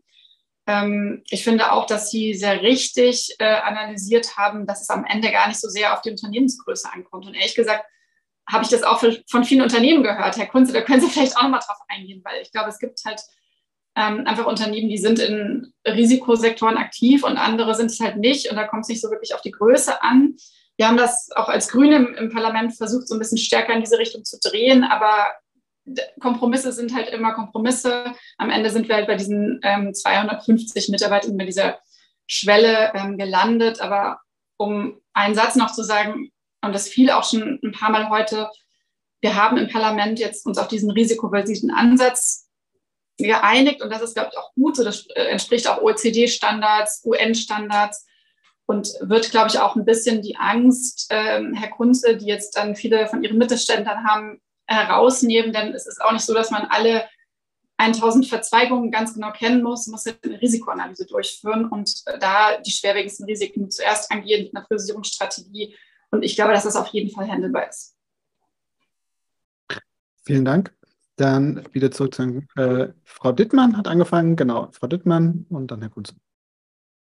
Gut, ähm, ja, ich würde vielleicht auch ganz kurz auf Herrn Kunze eingehen. Also und oder auch auf eine Erfahrung, die wir selber gemacht haben. Wir haben in der deutschen Chemiebranche mit dem äh, mit dem Industrieverband und dem Arbeitgeberverband als Gewerkschaft eine Nachhaltigkeitsinitiative, die läuft schon über zehn Jahre. Und im Rahmen dieser Organisation haben wir uns zusammengetan mit Unternehmen und auch mit Mittelständlern, die da schon sehr aktiv sind und haben einen Branchenstandard entwickelt, die eben Handlungsanleitungen, Unterstützung eben für alle Unternehmensgrößen äh, bietet. Ähnliches ist ja jetzt auch beim BMAS angesiedelt mit den Branchendialogen, äh, wo wir auch in der Energiewirtschaft drin sind. Also ich glaube, ich gebe Ihnen recht, allein ist es manchmal schwierig. Dann auch in der Wirkung, also eine Analyse muss man schon mal machen, aber in der Wirkung, aber zumindest äh, über zusammen sind man eben viele und können mehr was bewirken. Das Schlimmste wäre, wenn das Gesetz am Ende eine Tick-the-Box-Übung wäre. Herr Kunze. Ja, ja, äh, vielen Dank. Vielleicht eine kurze, kurze Replik auf äh, Frau Zimmer. Ich weiß nicht, wo Sie die Informationen her haben, dass die Lieferketten im Maschinenbau kurz sind. Ähm, das ist mit Sicherheit nicht der Fall. Ähm, wir haben sehr lange Lieferketten äh, und das ist auch gerade das Problem. Ähm, ich würde hier einfach ganz gern nochmal für ein bisschen Verständnis werben für eine Branche, die am Ende des Tages ähm, über 20.000 Produkte äh, verfügt oder 20.000 unterschiedliche Produkte herstellt. Also eine immense Differenzierung und ähm, äh, ja, Vielschichtigkeit aufweist. Das ist auch in einem, ich sag mal, in einem, äh, in einem Sektorabkommen schwer abbildbar, diese, äh, die, diese Vielschichtigkeit. Und am Ende des Tages, Frau Cavazzini, wird die Risikoanalyse von dem Unternehmen durchgeführt werden müssen. Und eine Risikoanalyse ist aufwendig. Das ist auch, ist auch Teil, der, Teil der Wahrheit. Und ähm, wir wären schon sehr dafür, sich da dann auch entsprechend zu konzentrieren. Vielen Dank. Vielen Dank. Dann sind wir jetzt hier bei der Halbzeit. Ich sage nochmal für alle, die vielleicht dazugekommen sind, äh, wir sind jetzt gerade dabei, äh, mit, mit Schlaglichtern Verbände, Organisationen hier reinzuholen. Zum EU-Lieferkettengesetz sind da jetzt bei der Hälfte. Es kommen jetzt noch zwei, das dauert immer so zehn Minuten insgesamt und dann äh, öffnen wir äh, die Runde äh, für Fragen und äh, von euch. Das heißt, ihr könnt eure Fragen hier, poste ich auch gleich nochmal in den Chat rein, auf Slido schon mal machen, die Fragen der anderen währenddessen schon mal durchlesen und dann gehen wir gleich nochmal in die Diskussionsrunde damit ein. Jetzt gehen wir erstmal in unseren dritten Bereich. Das ist die Frage der zivilrechtlichen Haftung. Das bedeutet ja ähm, letztlich bei Verstößen des Lieferkettengesetzes können Geschädigte, Frau Zimmer verabschiedet sich, genau, Frau Zimmer, vielen Dank, dass Sie dabei war, können Geschädigte äh, die Unternehmen auf Schadensersatz verklagen. Die Sprecherinnen können, wenn das zu vereinfacht war, dann gerne noch mir widersprechen, aber darum Darum geht es dann jetzt in diesem Teil. Und deswegen freue ich mich sehr, ähm, dass wir hierzu zwei Gäste haben. Das ist einmal Ralf, Ralf Kamphöhner.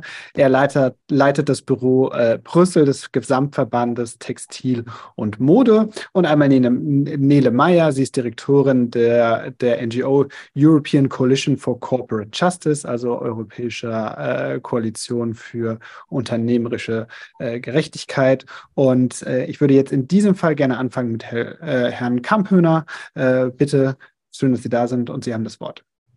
Ja, vielen äh, herzlichen Dank, Herr Dr. Fries. Gruß in die Runde.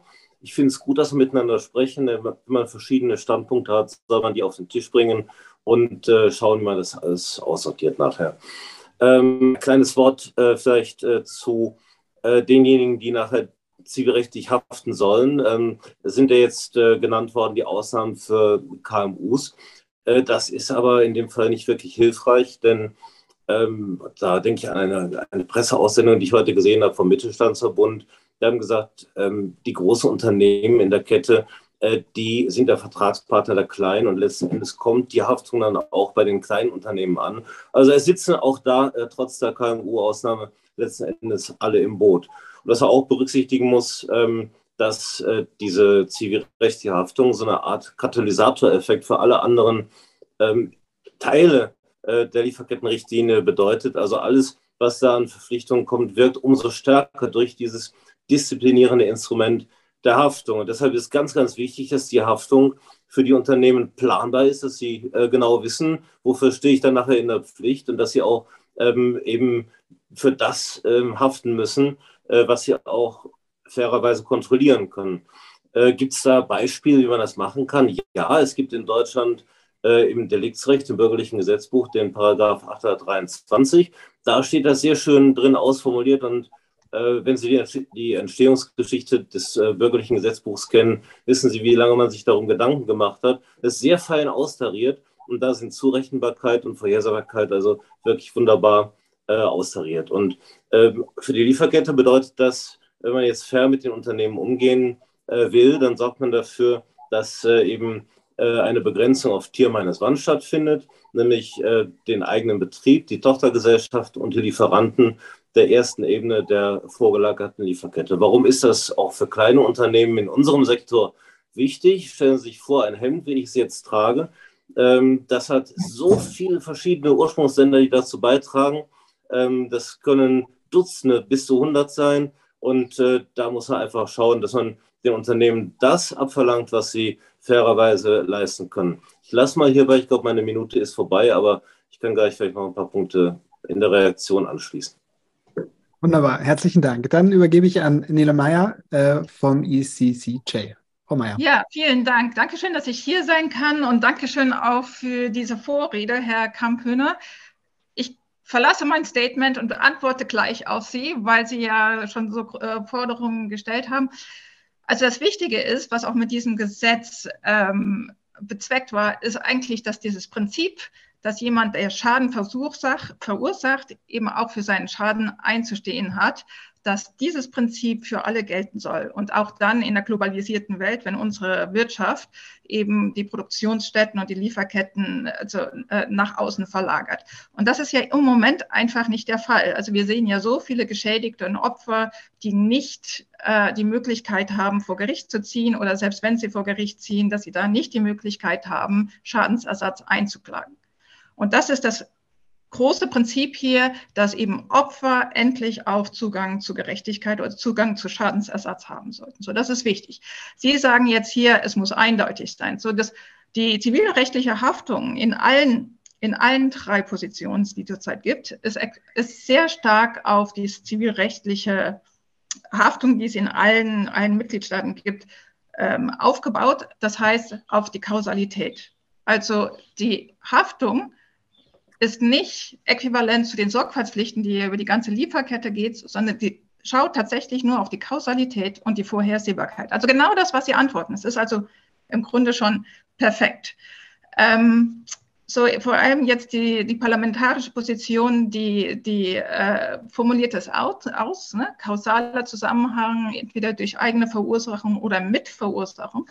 Das Problem hier ist aber, dass wir überall eigentlich Attacken auf diese Haftung sehen. Dass eben Unternehmen sagen, sie wollen das nicht leisten. Das ist zum einen, wenn es geht um, äh, um äh, prozedurale Schwierigkeiten, also so Hindernisse, äh, um, an, um vor Gericht zu ziehen, die Klagebefugnis, die Kosten etc. Das ist wirklich gefährdet. Und hier sind wir auch zum Teil enttäuscht vom Parlament. Und das ist, wenn Sie über 823 BGB äh, sprechen, da die Frage im deutschen Recht, äh, verlangt Schadensersatzung, dass ein Schaden vorsätzlich verursacht worden ist oder mit Nachlässigkeit. Und das widerspricht den Grundprinzipien äh, der menschenrechtlichen Standard, die international gelten. Das Prinzip ist, wer Schaden verursacht, der sollte es, ähm, der sollte ihn ersetzen, unabhängig davon, ob es ein absichtlicher Schaden war oder nicht. Vielen Dank. Freue ich mich jetzt, Anna Cavazzini dazu zu hören für die Reaktion. Anna, du kriegst dann immer zwei Minuten, weil Frau Zimmer weg ist. und, äh, äh, und dann die beiden anderen wieder. Ich versuche mich trotzdem kurz zu halten, weil ich ja dann äh, netterweise sehr oft äh, das Wort bekomme. ähm, genau, also mein Gefühl ist, als Abgeordnete in diesen ganzen Verhandlungen ähm, in den letzten Monaten, dass die Haftung immer das war, was am meisten umstritten war tatsächlich. Und ich glaube, wenn ich so ein bisschen zugehört habe, was ähm, teilweise auch in der Unternehmerschaft ähm, kursiert ist, war das, glaube ich, sehr, sehr viel Angst, die aber oft irgendwie unbegründet war. Also es war immer so ein bisschen die Rede davon, ja, wenn das Lieferkettengesetz kommt mit der Haftung, dann äh, stehe ich schon mit einem Bein im Gefängnis. Und das ist, glaube ich, wirklich nicht so. Ähm, also ich sage mal so, wie auch Herr ähm, Kampfhöhner es schon angedeutet hat, es gibt, eine, es gibt sehr klare Regeln, ähm, wann die Haftung greift. Ähm, und das hat damit zu tun, wenn man wirklich als Unternehmen ein Risiko gesehen hat und einfach nichts gemacht hat. Oder wenn, ähm, ja, wie im Fall zum Beispiel von Textilfabrik-Einstürzen, ähm, dann ein, eine, ein Opfer einer Menschenrechtsverletzung, eine Mutter vielleicht von einer äh, Person, die dort gearbeitet hat, die dort umgekommen ist und dann in Deutschland geklagt hat und dann halt einfach hier das Gerichtsverfahren nicht zugelassen wurde, weil das Verfahren verjährt ist. All diese ähm, Geschichten von sehr, sehr schwierigen, ähm, grenzüberschreitenden Gerichtsfällen, die soll diese Haftungsregel halt verbessern, um wirklich den Opfern von Menschenrechtsverletzungen ähm, am Ende Entschädigung zukommen zu lassen. Und deswegen schließt diese Haftungsregel in dem Gesetz eine sehr, sehr wichtige Lücke, aber bedeutet eben keinesfalls, dass Unternehmen mit einem Bein im Gefängnis stehen, denn wenn sie ihre Sorgfaltsprüfung machen, dann, ähm, dann haben sie da eigentlich nichts zu befürchten. Vielen Dank. Dann gehen wir wieder zurück. Herr Kampfhöhner. Ja, äh, vielen Dank. Äh, vielleicht kann ich noch äh, zwei Punkte anfügen. Also das Prinzip, glaube ich, ähm, was, was glaube ich, für, für alle auch irgendwo verständlich ist, dass man eben mit, mit allen Beteiligten fair umgehen muss, auch mit den äh, kleinen Unternehmen, mit den Mittelständlern. Und wir haben ja in Deutschland eine Tradition auch bei den Familienunternehmen, wo das schon der Fall ist, ganz, ganz stark von denen selbst aus. Ähm, einmal möchte ich noch sagen, die Rolle des Staates. Also der Staat lässt die äh, Firmen hier ziemlich allein im Regen stehen. Denn äh, die ganzen äh, Geschichten, wie wir sie aus dem Exportkontrollrecht kennen, wo man den Unternehmen äh, von staatlicher Seite eine Liste gibt, an der sie sich orientieren können, aus welchen Ländern sie ähm, importieren können, aus welchen oder von welchen Firmen vielleicht nicht. Äh, all das gibt es hier nicht, sondern das wird alles auf den Schultern der Unternehmen abgehalten. Das Zweite ist, was noch gar nicht angesprochen worden ist, was hat das eigentlich für Folgen, wenn ich jetzt den ähm, Unternehmen äh, diese, dieses Haftungsrisiko äh, aufdrücke oder wenn ich das erhöhe? Äh, die haben doch dann folgenden Reflex. Die sagen, ich, ich reduziere das Spektrum meiner Zulieferer. Das heißt, ich importiere aus weniger Ländern, von weniger Unternehmen und von größeren Unternehmen dort. Und damit äh, schießen wir uns so ins Knie, auf Deutsch gesagt, wenn wir die ähm, internationalen Ketten diversifizieren wollen, was ja auch ein großes Ziel der europäischen Handelspolitik ist. Da gab es eine schöne Studie vom IW Kiel.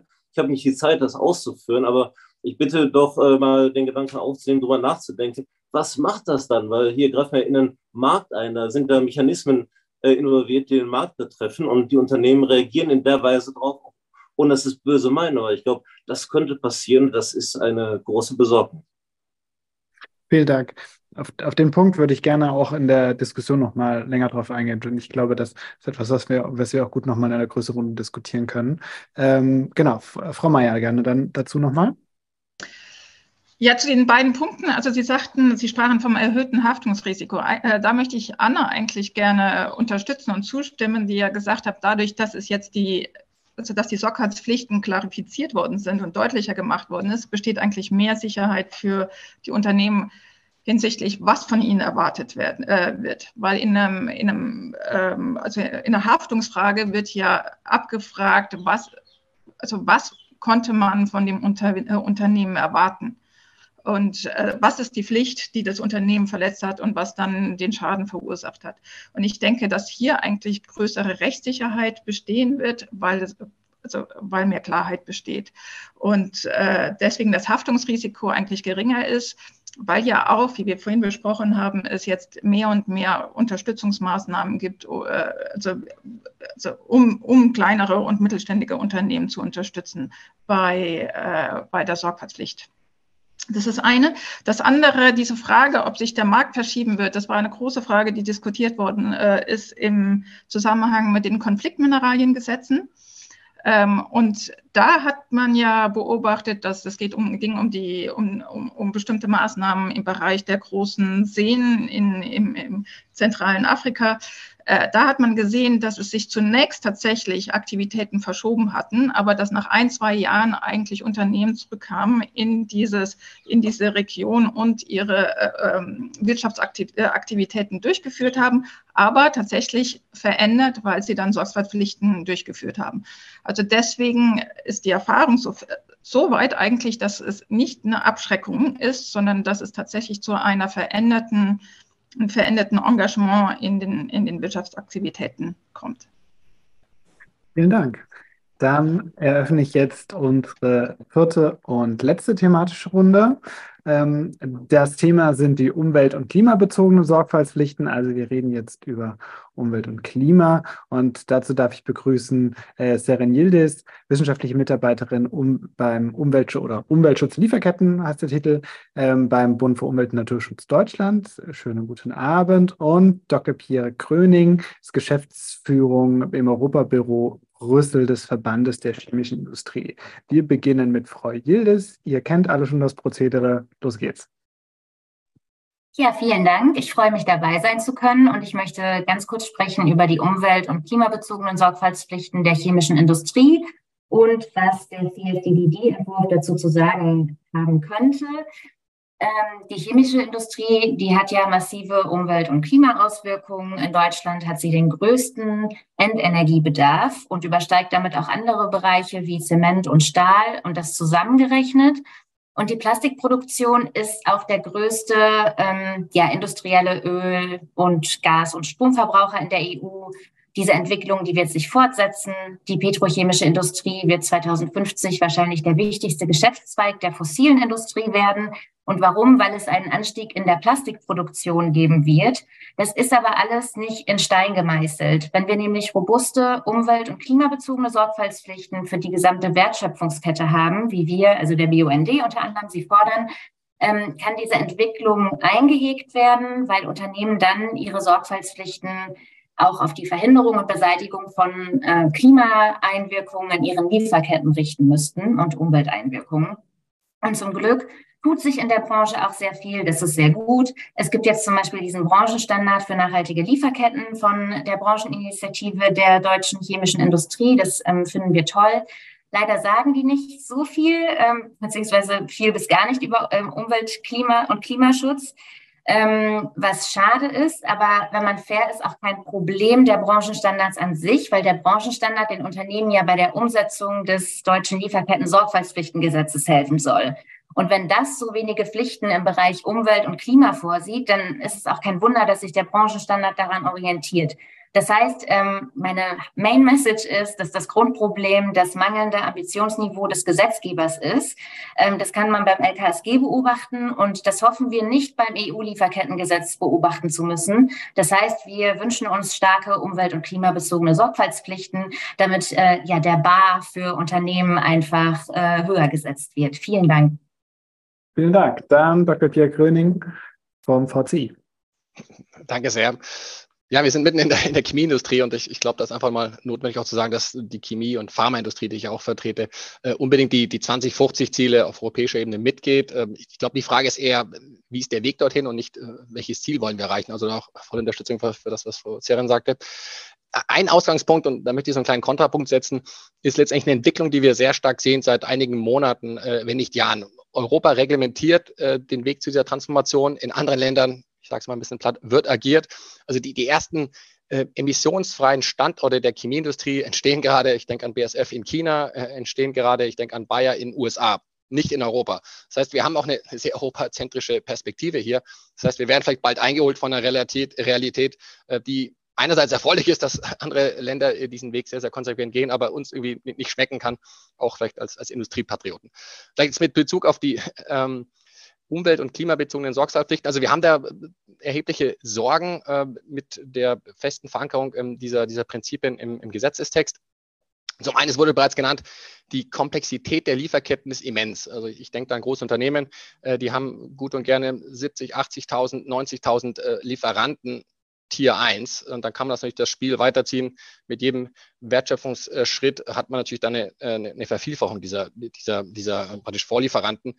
Häufig mit einer Vertragszeit, die begrenzt ist. Also man hätte letztendlich immense Datenmengen zu, zu generieren äh, mit Bezug eben auf die Umwelt- und, und, Klimaziele. Das Zweite ist, dass das, das Feld, man kann sagen, leider äh, von der Klimastandards ja noch wenig ausgeprägt ist. Ähm, also wir haben hier nicht, wie ich denke an, an, die, an die arbeitsrechtlichen Normen mit der ILO, eben diese, dieses feste installierte, installierte Netz seit, seit vielen Jahrzehnten, sondern es ist ein relativ neues Feld. Das heißt, relativ wenig Wissen, das heißt auch Unklarheit äh, und damit Rechtsunsicherheit, wie die Umsetzung erfolgen sollte. Das heißt, Vorschlag unserer Seite ist letztendlich äh, Beschränkung ähm, des gesamten Gesetzes, aber vor allem mit Bezug auf die umwelt- und klimabezogenen Sorgfaltspflichten auf, auf eine Stufe vorgelagert. Und zweiter Ansatz, und ich bin glücklich, dass das Wort schon mehrfach äh, viel, Branchenstandards anzuerkennen, mit sicherlich Notwendigkeiten, hier noch stärker in die Tiefe zu gehen. Äh, und wir sind die Ersten, die das sagen.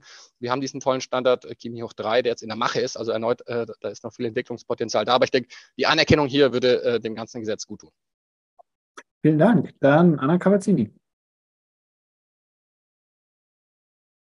Ja, sehr spannend, äh, die Debatte. Ähm, Herr Grüning, ich finde es unglaublich gut, dass ähm, sehr, sehr viele Unternehmen und auch sozusagen die Chemiebranche sich klar bekennen zu, zum Green Deal, zu Transformationen in Richtung Klimaneutralität. Und ähm, das ist unglaublich wichtig. Und äh, ich muss vielleicht an der Stelle auch mal sagen, ich finde es auch wichtig, dass das nicht aufgekündigt wird. Da bröckelt es gerade auch so ein bisschen bei manchen Fraktionen im Europäischen Parlament. Ähm, ich glaube, was einfach wichtig ist, dass mit dem Lieferkettengesetz natürlich nochmal ein anderes Ziel erreicht werden soll. Ich meine, das wissen Sie.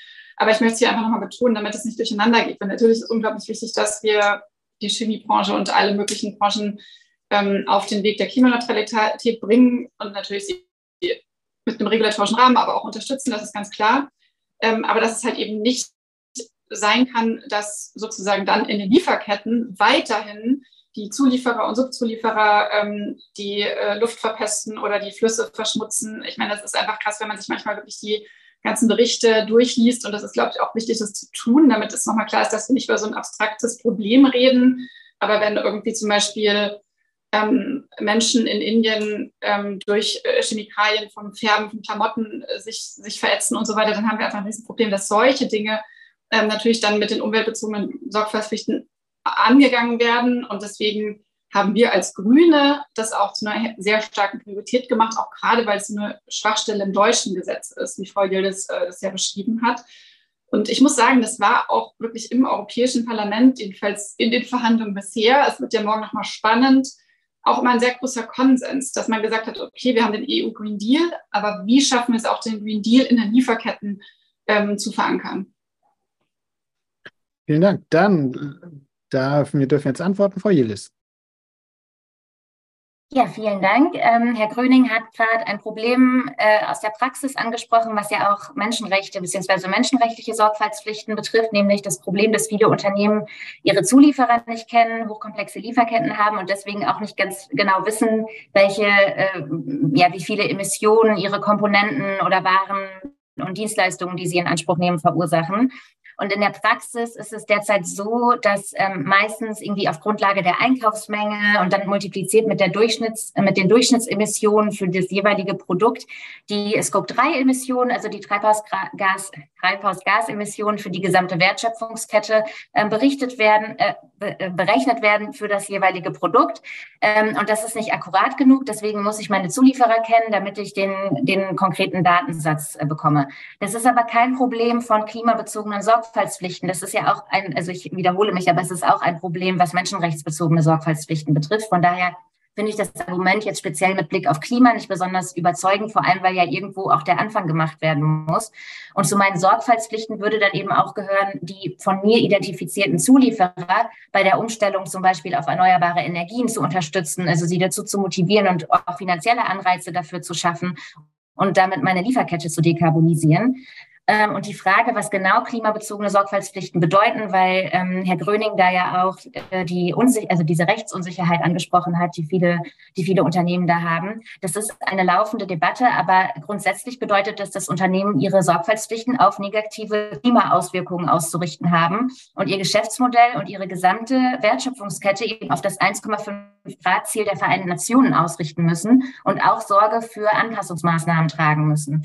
Und ähm, man kann zum Beispiel ja damit mit Hilfe von so einem Treibhausgasbudget, was einem Unternehmen äh, zur Verfügung steht, ähm, äh, an die ganze Sache rangehen. Also man sagt, Unternehmen haben ein Treibhausgasbudget, was sich irgendwie daran bemisst, wie hoch ihr Anteil in einem bestimmten Sektor ist, der ja auch ein bestimmtes Treibhausgasbudget hat. Und dann ähm, formuliert man eben ausgehend von diesem Treibhausgasbudget bestimmte Emissionsreduktionsziele. Ähm, aber dafür ist die Kenntnis äh, einfach ähm, ja, der Zulieferer allumfassend. Und ähm, das muss gewährleistet sein. Vielen Dank, Herr Dr. Gröning. Besten Dank. Nee, die Diskussion ist, ist, ist toll und sehr reichhaltig. Ähm, zweiter Aspekt und aufnimmt. Zum einen, in der Tat, wir haben eine laufende Debatte auch ähm, um das Setzen von Klimazielen und der, der, der Numerisierung dieser Klimaziele. Und ich denke mal, eine Möglichkeit wäre auch jetzt im, im, Lieferkettengesetz zu sagen, es ist eine laufende Debatte, was nicht heißt, dass man nicht Entwicklungen auch aufnehmen sollte in dem Gesetz. Und ich, ich könnte mir so eine Art, ich, das ist fast eine spontane Eingabe, so eine Art, so eine Art Gradualisierung auch vorstellen, dass man gesagt, gewisse Dinge kann man heute schon relativ gut bemessen und man hat eine Sichtbarkeit in Lieferketten. Das kann man heute abdecken in dem Gesetz und andere Dinge könnten sich entwickeln. Es gibt ja immer diese, diese Art äh, ja, Review, also Überprüfungsklauseln auch in Gesetzen, dass man sagt, man geht in drei oder in fünf Jahren nochmal rein in das Gesetz und sieht, was, was gibt der Markt mittlerweile her. Ich bin mir ziemlich sicher, auch mit, mit künstlicher Intelligenz, dass wir in ein paar Jahren deutlich besser auch CO2-Abdrücke in Lieferketten messen können. Dinge, die wir vielleicht heute noch gar nicht richtig produzieren können mit viel Personalaufwand. Also ich denke, Dinge sind in der Mache, äh, aber ich, ich denke, ich habe so ein Stück weit den Eindruck, dass man heute mit einem Gesetz jetzt eine, eine Lage erschlagen möchte und vielleicht gar nicht Entwicklungen auch, auch mitnimmt. Ähm, Chemieindustrie, klar, wir haben, wir haben viele Emissionen. Wir, wir, wir wissen selber, dass wir Treiber sind äh, eines Klimawandels. Äh, wir sind aber auch die Ersten, die, die versuchen, das abzustellen. Ich glaube, in Deutschland gibt es ja schon sehr, sehr gute Zahlen. 60 Prozent Einsparung CO2 seit 1990 bei gleichzeitig Produktionssteigerung. Ich denke, dieses Modell muss man ins Ausland exportieren. Teilweise, erneut, ich hatte es eingangs gesagt, überholt uns das Ausland schon. Also ich glaube, auch das ist eine interessante Entwicklung, die ja durchaus positiv ist. Äh, Chemikalienrecht, wir haben in Europa dieses sehr, sehr klare, deutliche, gute Chemikalienrecht REACH. Es steht da noch eine Revision äh, dieser Verordnung an, für Ende des Jahres terminiert. Also ich denke, Europa ist da auch sehr, sehr federführend. Wenn andere Länder, Indien und, und andere kann man sich nennen, eben nicht diesen Weg gehen, weiß nicht, ob man das über das Lieferkettengesetz lösen kann. Äh, und letzter Gedanke noch zu den, ähm, ja, zu diesen ähm, Brancheninitiativen, weil es mehrfach genannt wurde. Ich glaube auch interessant und vielleicht auch hier wichtig zu sagen, dass ja auch die Bundesregierung bekanntermaßen auch mit einer äh, grünen ähm, wichtigen Funktion in dieser Regierung ja eben diesen, diesen Branchenstandardsansatz auch untersetzt. Und das ist ja auch die, die Haltung der, der Bundesrepublik äh, bei den angehenden Verhandlungen. Also erneut, ich glaube, auch da könnte das Gesetz noch nachgebessert werden. Vielen Dank. So, äh, dann sind wir jetzt äh, mit der ganz großen Runde durch. Das war sehr, sehr spannend. Wir haben länger gebraucht, als ich dachte, aber ich äh, stimme Herrn Kröning zu, das finde ich war jetzt sehr, sehr reichhaltig. Es können sich jetzt gerne alle, die möchten, äh, auch nochmal äh, zuschalten mit Kameras. Wir haben dann jetzt noch so eine knappe, bisschen über eine halbe Stunde Zeit und würden nochmal in, in die Diskussion einsteigen. Ähm, und ich würde das eigentlich gerne wieder anhand, also erstmal würde ich gerne jetzt eine Viertelstunde äh, Ihnen allen die Möglichkeit geben, nochmal aufeinander zu reagieren. Wenn Sie jetzt irgendwas richtig Brennendes haben, wo Sie, wo Sie der anderen Person mal sagen äh, wollen, wie, wie Sie das sehen, ob Sie da noch einen weiteren Punkt haben, gerne jetzt einfach nochmal mit dem Handsymbol melden und dann machen wir einfach nochmal so eine richtig große Runde. Äh, machen wir nicht zu lange, ähm, aber ich denke, das könnte eine Möglichkeit sein, wenn Ihnen jetzt gerade noch was, äh, nach dem, was Sie auch in den anderen Bereichen gehört hat, was auf den Herzen brennt. Und dann hole ich das Publikum mit rein. Ist auch schön, wenn das nicht so ist. Dann haben wir alles vollumfänglich. Ja, Frau Meier. Ja, danke schön. Ich würde eigentlich gerne sofort auf Herr Gröning reagieren. Und zwar diese Überlegung, ja, zu diesem Zeitpunkt können wir eigentlich nicht alle unsere Zulieferer kennen und es sind noch nicht alle Techniken da. Ähm, das Konzept der Sorgfaltspflichten äh, basiert ja auch auf also das Modell der Due Diligence, äh, von dem auch die, OECD, die OECD schon bestimmte Standards äh, entwickelt hat. Und ein Kernelement dieses Konzeptes ist eigentlich die progressive Weiterentwicklung von dem, was eigentlich erwartet wird von Unternehmen. Das heißt, es erkennt an, dass wenn, wenn diese, dieser Prozess der Sorgfaltspflichtüberprüfung angefangen wird, da, dass, dass das Unternehmen noch nicht alle Kenntnisse hat und noch nicht äh, alle Risiken erkennen kann, aber es ist die Erwartung, äh, Erwartung dass, das, äh, dass das Unternehmen eben seine Fähigkeiten äh, diesbezüglich steigert. Es kennt auch das Element der äh, des Prioritis Priorisierens. Das heißt, ähm, tatsächlich, wenn es verschiedene Risiken, ein Unternehmen verschiedene Risiken identifiziert, aber nicht alle gleichzeitig angehen kann, dass das äh, Unternehmen entscheiden kann, welches sind eigentlich jetzt die wichtigsten Risiken. Und wichtig im Sinne von, äh, wie stark wäre der mögliche Schaden, wie wahrscheinlich ist, dass sich der Schaden entwickelt. Und auch hier ist es so, dass sich dann das Unternehmen natürlich nicht darauf äh, ausruhen kann, dass es nur eine Sache hat angehen kann. Da muss es auch eben noch diesen also das Bestreben gehen, auch die anderen Risiken noch anzugehen und auch die, also die Fähigkeit, zukünftig mehr Risiken äh, zu adressieren, äh, dass, das, also dass das auch umgesetzt wird. Aber es, das Wichtige ist, es wird nicht sofort vom Unternehmen erwartet, alles richtig machen zu können. Es gibt ein Lernelement, es gibt ein Weiterentwicklungselement, allerdings alles unter der Bedingung, dass dann später alle Risiken angegangen wird und dass auch, wenn es nicht genug Kapazitäten gibt, zu Risiken zu identifizieren oder zu, zu adressieren, dass diese Kapazitäten, Kapazitäten ähm, ja, entwickelt werden. Vielen Dank, ganz spannender Punkt. Bevor ich äh, Herrn Gutze das, das Wort gebe, will ich noch jetzt mal äh, an, äh, an diejenige fragen, die das Gesetz ja quasi mitschreibt und mit verhandelt, Anna Cavazzini. Wir haben das jetzt schon öfter gehört, Priorisierung, auch Zeitlichkeit. Wie ist das jetzt vorgesehen? Wie lange haben die Unternehmen Zeit und wer entscheidet denn dann, ob sie, also wenn es zum Beispiel um die Haftung geht, Zivilgesellschaft, äh, zivilrechtliche Haftung, wer unterscheidet, wer, wer sagt denn dann, jetzt hat das Unternehmen drei Jahre Zeit gehabt, hat es nicht gemacht? Also wie wie, wie, wie scharf ist das, ist das geregelt, diese, dieser zeitliche Faktor? Und dann Herrn Kunz, nur, dass wir das inhaltlich noch kurz einmal ausarbeiten. Ja, genau. Also an sich gibt es halt immer so eine Umsetzungsfrist, bis das gesamte, gesamte Gesetz in Kraft ist. Das ist im aktuellen Kompromissvorschlag zwei Jahre, aber das ist auch immer noch Gegenstand Verhandlungen, zum Beispiel dann mit dem Rat. Deswegen kann man das gerade noch nicht sagen, aber es gibt auch eine Zeit der Umsetzungsfrist. Und dann ähm, sieht der Kompromiss im Parlament gerade auch so ein bisschen ein ähnliches Stufenmodell wie im deutschen Gesetz vor, dass erst mit einer größeren Unternehmensgröße angefangen wird und dann nach mehr Jahren alle Unternehmen dazukommen. Also nach vier Jahren ähm, Unternehmen ab 500 und dann vier Jahre und eins ab 250 Mitarbeitenden. Also dass es noch eine Weile dauert, das Unternehmen an sich ähm, so ein Sorgfaltsprüfungssystem aufgebaut haben müssen. Genau. Und das, die Umsetzung prüft dann eine jeweilige kompetente Behörde in den jeweiligen Staaten, ob die Unternehmen das auch wirklich tun. Ähm, und das ist ja im deutschen Gesetz analog gerade auch schon ähm, das Bundesamt für Ausfuhrkontrolle. Und ich vermute, dass dann auch nach der Transposition der EU-Richtlinie auch weiterhin dort bleiben wird. Ähm, und diese Behörde kann dann auch sozusagen Strafen verhängen, wenn Unternehmen nicht diesen Pflichten des Gesetzes nachkommen. Also das ist ganz grob ähm, der Rahmen, aber ist wie gesagt auch noch nicht fertig verhandelt. Vielen Dank. Damit, ähm, damit, hast du nämlich auch eins der wichtigen Fragen beantwortet, die ich nachher auch nochmal, also so top gewotete ZuschauerInnen-Frage hier, ist nämlich eben die Frage, die, die Frage nach Inspektionen und äh, Kontrollen. Ähm, da kommen wir gleich nochmal drauf, aber das will ich nur schon mal angesprochen haben. Da möchte ich auch noch gerne drüber reden, weil das unsere Publikumsfrage ist. Holger Kunze. Ja, Priorisierung äh, ist das Stichwort, das ich auch aufgreifen würde. Ähm, hier kommt jetzt gerade in Brüssel die Sonne um die Ecke, die Abendsonne um die Ecke. Insofern, ich bin jetzt ein bisschen ausgeleuchtet, aber äh, man erkennt mich, glaube ich, trotzdem. Stichwort Priorisierung. Ähm, wir hatten in, dem, in der gesamten Debatte den Vorschlag gemacht, mit sogenannten Whitelists zu arbeiten. Also die, die Idee zu sagen, wir nehmen bestimmte Länder auf eine Liste ähm, und diese Liste ähm, befreit die Unternehmen davon, ähm, die Lieferanten aus diesen Ländern ähm, zu, zu untersuchen.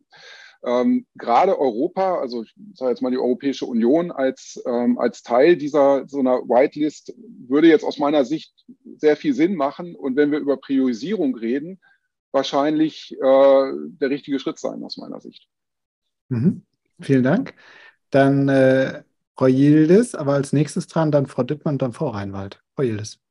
Genau, ich wollte noch kurz was zu dem äh, Stufenmodell äh, beziehungsweise zum Inkrafttreten ähm, der Richtlinie sagen. Und zwar ist es so, dass nach derzeitigem Kompromissentwurf äh, vorgesehen ist, dass für einige Unternehmen die Pflichten ähm, teilweise erst, also wenn man dann auch die Umsetzungsfrist in den äh, Mitgliedstaaten in Betracht zieht, ähm, dass die Pflichten teilweise erst 2000 28 einschlägig wären. Und das ist einfach aus unserer Sicht angesichts der wirklich rasanten Geschwindigkeit der Klimakrise unangemessen. Es ist wahrscheinlich der Kompromissfindung im äh, Parlament beziehungsweise im Rechtsausschuss geschuldet, aber aus unserer Sicht ähm, äh, ja sehr inadäquat. Und äh, was diesen Whitelist-Vorschlag angeht, äh, darauf wollte ich jetzt auch noch spontan reagieren, ähm, den lehnen wir äh, rigoros ab.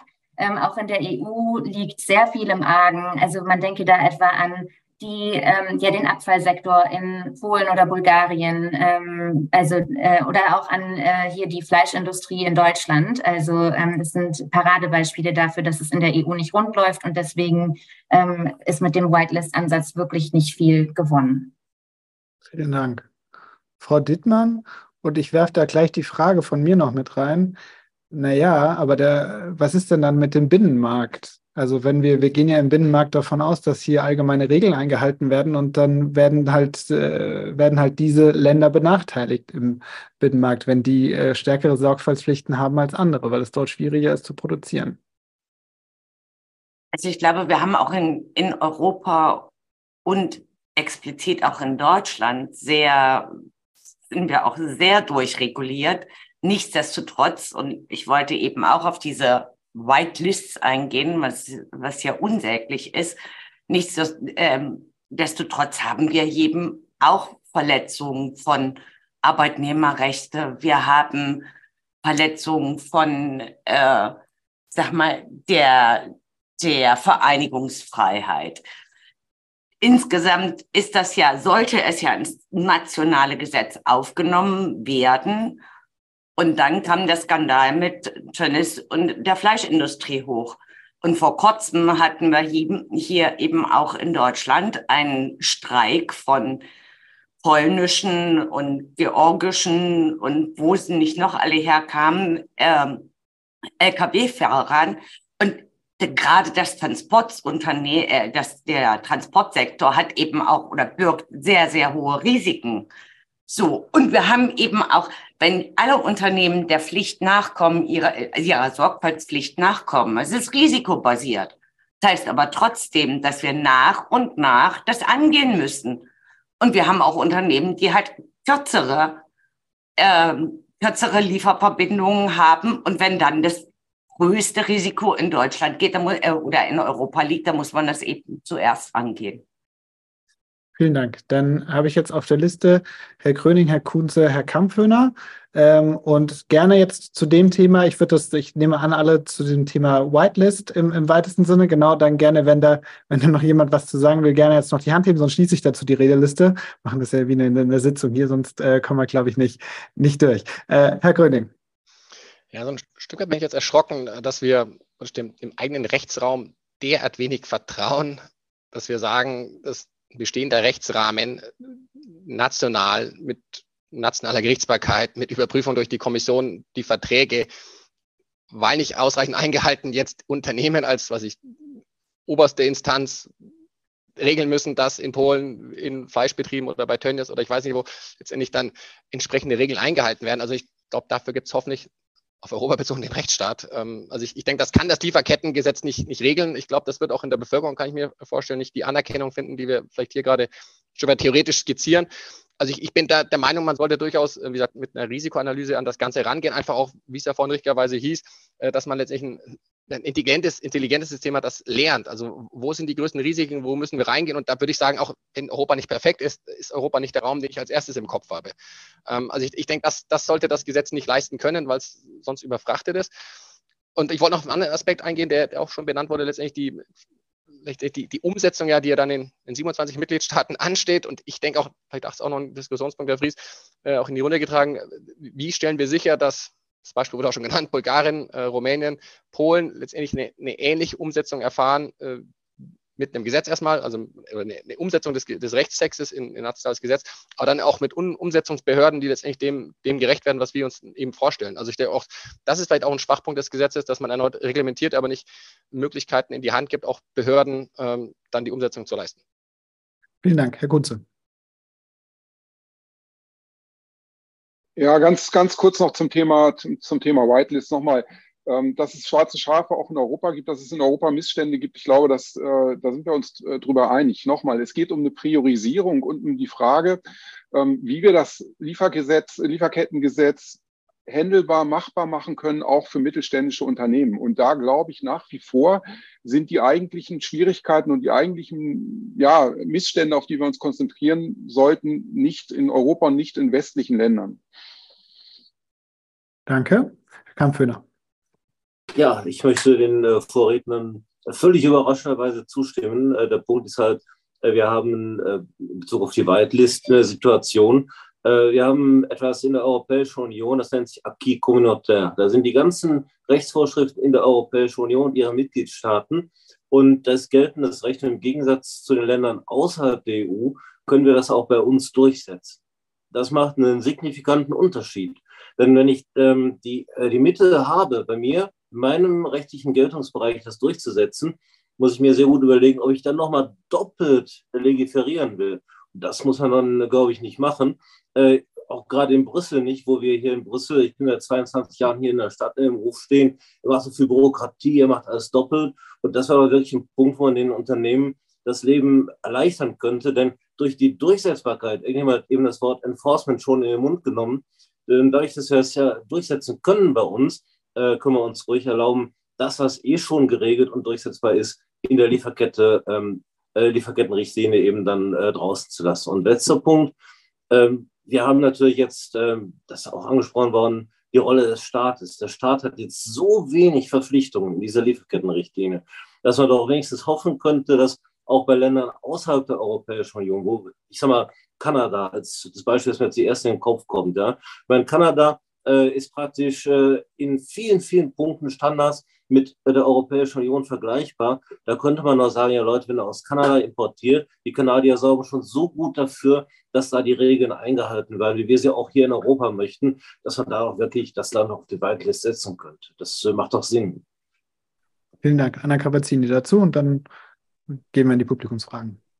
Ja, genau. Ist auch gut, dass ich äh, so ein bisschen das Schlusswort dazu habe, weil ich glaube, mein Beitrag jetzt ein bisschen eine Synthese ist aus den, den vorherigen kontroversen Beiträgen. Ich bin auch nicht der Meinung, ehrlich gesagt, ähm, dass wir diese Whitelist deshalb nicht brauchen, weil es Pläne innerhalb der Europäischen Union gibt. Ich glaube, es ist auch nicht so überraschend, dass ich als äh, Ausschussvorsitzende des Binnenmarktausschusses auch großer Fan davon bin, zu sagen, wir haben sehr klare Standards und Regeln auf dem europäischen Binnenmarkt und natürlich gibt es oft auch Enforcement-Probleme und ehrlich gesagt sind viele Fälle, die gerade auch aufgezählt wurden, Enforcement-Probleme und nicht Regulierungsprobleme.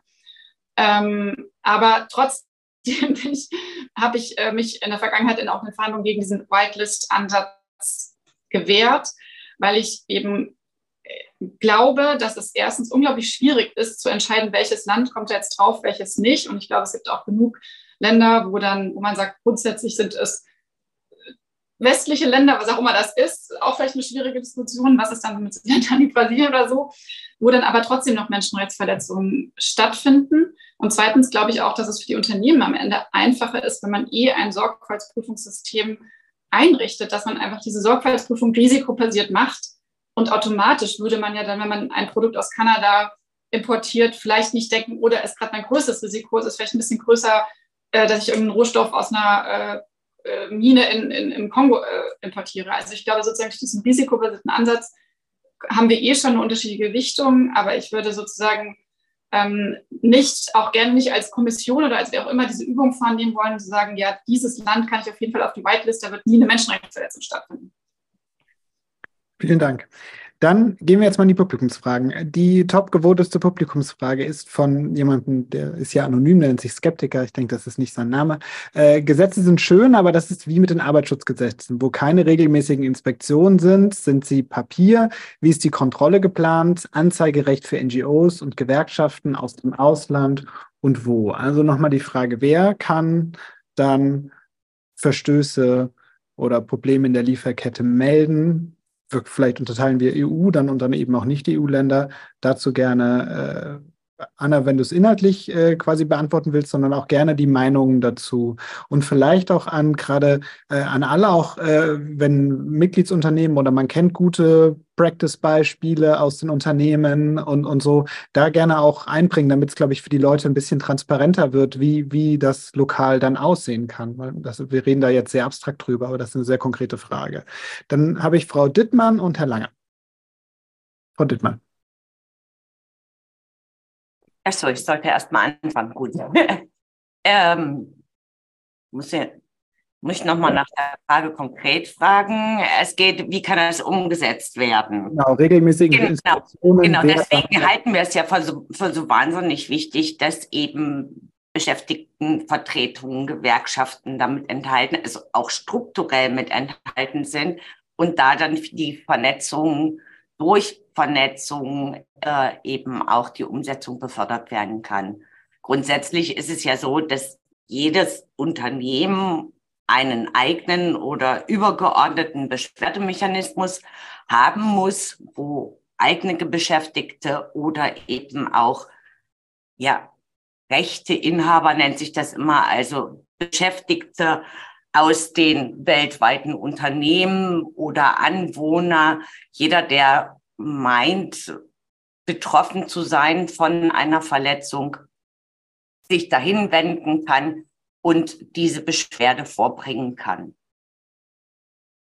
Und das ist auch, also auch, äh, wenn man selber nicht in diesem Beschwerde, diese Beschwerde vorbringt, sondern kann auch über NGOs oder auch Gewerkschaften äh, gebracht werden. Und insgesamt finde ich eben, damit schließe ich jetzt, ist es halt so wahnsinnig wichtig, dass man nicht nur Audit, eine Auditindustrie damit äh, befördert, sondern dass Unternehmen, Initiativen genau hingucken und sich auch vor Ort ein Bild machen und damit die Situation insgesamt verbessert wird.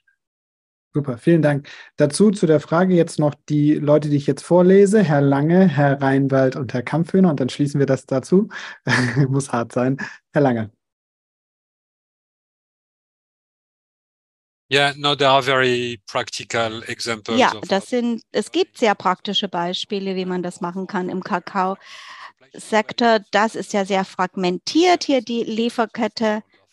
Das sind Millionen von kleinen Landwirten. Aber in der Praxis ist das absolut möglich zu wissen, woher der Kakao kommt. Wer hat diesen Kakao produziert? Wie wurde er produziert und welche Risiken sind mit der Produktion verbunden? Nicht für das Unternehmen, sondern für diejenigen, die, die den Kakao produzieren oder für, die, oder für die Umwelt. Also das ist kein, in der Tat keine Kontrollindustrie, die das lösen kann. Also ab und zu eine Stichprobenüberprüfung. Darum geht es nicht. Es geht darum, dass man mit denen zusammenarbeitet, die davon betroffen sind in der Lieferkette. Die müssen wirklich einbezogen werden in das Überwachungssystem. Wir haben das bereits gemacht und das hat gezeigt, dass es effizient nicht, nicht nur im Hinblick auf die Identifizierung von Kinderarbeit und äh, anfälligen Kindern, sondern hat auch zur Abhilfe geführt. Also wenn man die richtigen Ressourcen, die technischen und die finanziellen einsetzt, wenn man diejenigen einbezieht, die ganz unten an der Wertschöpfungskette angesiedelt sind. Und wenn man die einbezieht in die Überprüfung, also Kakaolandwirte, da zum Beispiel machen das die Ehefrauen, das funktioniert, weil es dann entsprechende Mechanismen gibt zur Vorbeugung und zum Abmildern. Also es werden keine armen Landwirte bestraft. Dafür ist man nicht da, weil sie ihre Kinder mit einsetzen, weil sie gar keine andere Möglichkeit haben. In der Praxis kann das wirklich umgesetzt werden. Und wenn das für kleinere Kulturen und für kleine Landwirte funktionieren kann, dann frage ich mich, warum soll das denn nicht funktionieren für Fabriken und für andere aus meiner Sicht strukturiertere Lieferketten? Danke. Vielen Dank, Frau Reinwald. Ja, die äh, gesetzliche Regulierung hat ja zwei wesentliche Durchsetzungsmechanismen. Das eine ist die zivilrechtliche Haftung, also die Klagemöglichkeiten für Betroffene, und das andere ist die behördliche Durchsetzung. Und äh, bei uns jetzt im deutschen Lieferketten-Sorgfaltspflichtengesetz fehlt ja der Aspekt der zivilrechtlichen Haftung, also die bessere Klagemöglichkeit für die Betroffenen. Und das merken wir auch gerade in der Umsetzung, dass unsere Partner aus dem Ausland sehr enttäuscht darüber sind, dass wenn sie zum Beispiel bei der Behörde äh, eine Beschwerde vorbringen, dass für sie nicht mit Entschädigungszahlungen äh, verbunden sein wird. Also dass wir da aktuell im deutschen Lieferketten-Sorgfaltspflichtengesetz eben keinen Mechanismus haben, der auch äh, auf einer gerichtlichen Ebene Gerechtigkeit für Betroffene schaffen würde und auch Präzedenzfalle schaffen würde, die eben auch ein wichtiger Mechanismus auf die lange Sicht sind, dass Unternehmen wissen, ich äh, habe präventiv zu agieren in meinen Lieferketten. Es gibt äh, diese Klagefälle, äh, mit denen ich auch zu rechnen habe. Und ähm, das ist äh, ja eben ein ganz wichtiger Mechanismus, der jetzt im EU-Lieferkettengesetz verankert werden muss. Wichtig ist auch, dass dabei die Hürden für die Betroffenen, diesen Klageweg auch zu gehen, ähm, angegangen werden, dass die abgebaut werden. Da sind jetzt in dem Entwurf oder in dem Kompromiss, der morgen abgestimmt wird, einige gute Punkte zu drin, aber immer noch auch keine faire Verteilung der Beweislast. Denn für die Betroffenen ist es unglaublich schwierig, überhaupt an die Informationen zu kommen, äh, ob das Unternehmen sein Pflichten tatsächlich nachgekommen ist. Und der andere Punkt, das ist diese behördliche Durchsetzung. Die ist auch jetzt im EU-Lieferkettengesetz soll die auch verankert sein. Es gibt nationale Behörden, die die Unternehmen kontrollieren. In Deutschland sammeln wir da gerade ja Erfahrungen mit dem Bundesamt für Ausfuhrkontrolle ähm, in der Umsetzung. Und Kommissionsentwurf äh, zum europäischen Lieferkettengesetz fehlt dabei sag mal, eine klare Vorgabe auch dafür, dass äh, wie die Höhe von Bußgeldern zum Beispiel zu bemessen äh, ist. Äh, und insofern ja, ist da auch wichtig, dass diese behördliche Durchsetzung äh, ja, gut gestaltet wird. Die soll dem Entwurf nach äh, auch äh, Beschwerdemöglichkeiten beinhalten. Ähm, also dass auch Betroffene sich an diese Behörde wenden können und Missstände anzeigen können. Ähm, und es soll auch ein Voneinander Lernen der Staaten geben, ein Netzwerk dieser Aufsichtsbehörden, äh, und da wird sicherlich in der äh, Zukunft der Umsetzung dann auch wichtig sein, dass wir ähm, hier in Deutschland wirklich mit einer äh, guten Umsetzung des deutschen Lieferketten-Sorgfaltspflichtengesetz vorangehen, ähm, die eben auch aufzeigt, welche Potenziale eine gute behördliche Kontrolle bietet. Danke. Herr Kampfhöhner.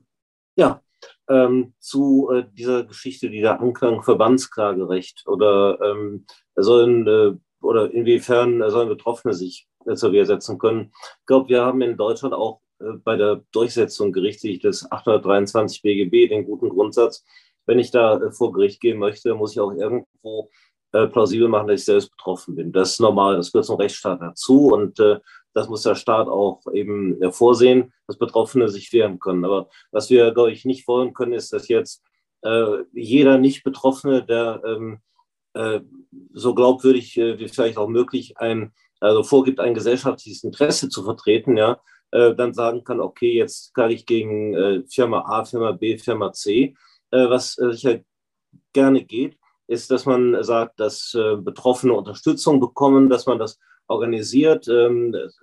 Beispiel Gewerkschaften, die unterstützen ja äh, sehr stark auch Einzelarbeitnehmer bei der Rechtsdurchsetzung. Das ist ja auch völlig in Ordnung. Aber man muss eben auch schauen, dass man das im Verhältnis belässt, eben, äh, denn ähm, wie gesagt, das Rechtssystem ist dazu da, um Betroffenen Rechtsschutz zu gewähren und dabei sollte man es auch bitte belassen. Vielen Dank. Ich hatte die Redeliste dazu geschlossen. Frau Mayer, Sie können dann gleich, wir, wir machen dann gleich nochmal eine, eine, eine kleine Abschlussrunde, denke ich, wäre gut. Ich würde aber gerne jetzt noch äh, die zwei Wortmeldungen, die wir haben, aus dem Publikum nur mit reinnehmen. Einmal ist das Brigitte Huff. Der gebe ich jetzt mal Sprecherlaubnis. Frau Huff, äh, stellen Sie gerne Ihre Frage, möglichst kurz. Sie wahrscheinlich jetzt sehr überrascht, dass sie dran ist. Gucken, ob sie schafft. Sie müssen sich unmuten wie das so heißt. Na, das geht noch nicht. Dann mache ich Herrn äh, Lautenschläger nochmal an und frage ihn noch, ob er noch eine Frage stellen möchte. Herr Lautenschläger. Ja, ich frage sehr gerne. Ähm, es gab mehrere Stichworte, die mich sehr interessiert haben. Einmal wurde genannt ähm, die äh, Exportkontrollvorschriften existieren. Und dann wurde auch gesagt, äh, wir haben ein Umsetzungsproblem und kein Regulierungsproblem. Das hat Anna gesagt. Und äh, ich frage jetzt, warum wird niemals die Kontrollbehörde namens Zoll erwähnt? Die gibt es in dem Sinn, wie ich bei Frau Reinwald gehört habe, äh, in einem Netzwerk der Behördenstruktur, äh, die mit dem BAFA nämlich immer zusammenarbeitet. Und äh, ich höre jetzt nirgendwo etwas darüber, dass der Zoll eine Möglichkeit hat, bei all den Importgeschäften zu kontrollieren, über die wir hier immer reden, wo aber nicht von den Produkten gesprochen wird. Also die Lebensbedingungen der Menschen in Indien und im Kongo wurden angesprochen. Es werden auch äh, äh Produktions äh, Strukturen angesprochen, aber nicht die Importe. Und okay. warum, bitteschön, wird in dem Lieferkettengesetz nirgendwo erwähnt, dass die Zollbehörde etwas kontrollieren kann, wonach hier jeder ruft und keiner eine benennt die Stelle, die das kann? Herr Lautenschläger, vielen Dank. Die Frage gebe ich direkt in die Runde. Runde. Ich habe zwei Hände, Herr Kampfhöhner und danach Frau Mayer. Ja, Herr Lautenschläger, vielen Dank. Ähm, Sie haben zwei Punkte angesprochen, Zoll und Exportkontrolle. Ich habe äh, die Exportkontrolle erwähnt, weil äh, so wie das in der Europäischen Union in der Exportkontrolle geregelt ist, meiner Ansicht nach ein gutes Beispiel ist, wie man es machen kann. Denn in, der Exportkontrolle ist es so geregelt, dass man äh, vom Staat eine Liste vorgibt mit Ländern und mit Unternehmen nach sorgfältiger Prüfung und ähm, mit denen darf man dann eben Geschäfte machen oder nicht Geschäfte machen. Das ist eine klare Regelung und das, ähm, denke ich, könnte eine Inspiration sein, auch wie man jetzt äh, in der Lieferkettenrichtlinie weiterkommen könnte. Zoll, äh, da hat es gerade vor zwei, drei Wochen einen Vorschlag der Europäischen Kommission gegeben, die ganze Zollverwaltung in der Europäischen Union zu erneuern, eine europäische Zollbehörde zu schaffen. Und das auch mit dem Hintergedanken, dass man die ähm, Aufgaben, Befugnisse des Zolls ausweitet und jetzt auch auf mehr Themenbereiche als jetzt nur den äh, engeren Bereich des internationalen Handels, da haben wir heute Abend keine Zeit mehr für. Aber wenn Sie auf die Kommissionswebseite geht, äh, gehen, äh, da finden Sie da im Moment nur auf Englisch, aber Sie finden viele Informationen dazu. Das ist in der Pipeline, weil man eben sieht, dass der da irgendwo eine Aufgabe erfüllen soll. Und die Frage ist eben, wie das dann äh, genau aussieht, wie weit das geht. Aber die Vorschläge der Kommission dafür liegen zumindest jetzt erstmal auf dem Tisch und sind in der Diskussion. Vielen Dank. Frau Mayer. Ja, also die Exportkontrollvorschriften der EU, die sprechen ja explizit von den Sorgfaltspflichten der Unternehmen. Also da ist es ja nicht nur, also da muss man ja unterscheiden, also der, der, der Zusammenhang ist, also der Hintergrund ist, da geht es um Sicherheitsfragen.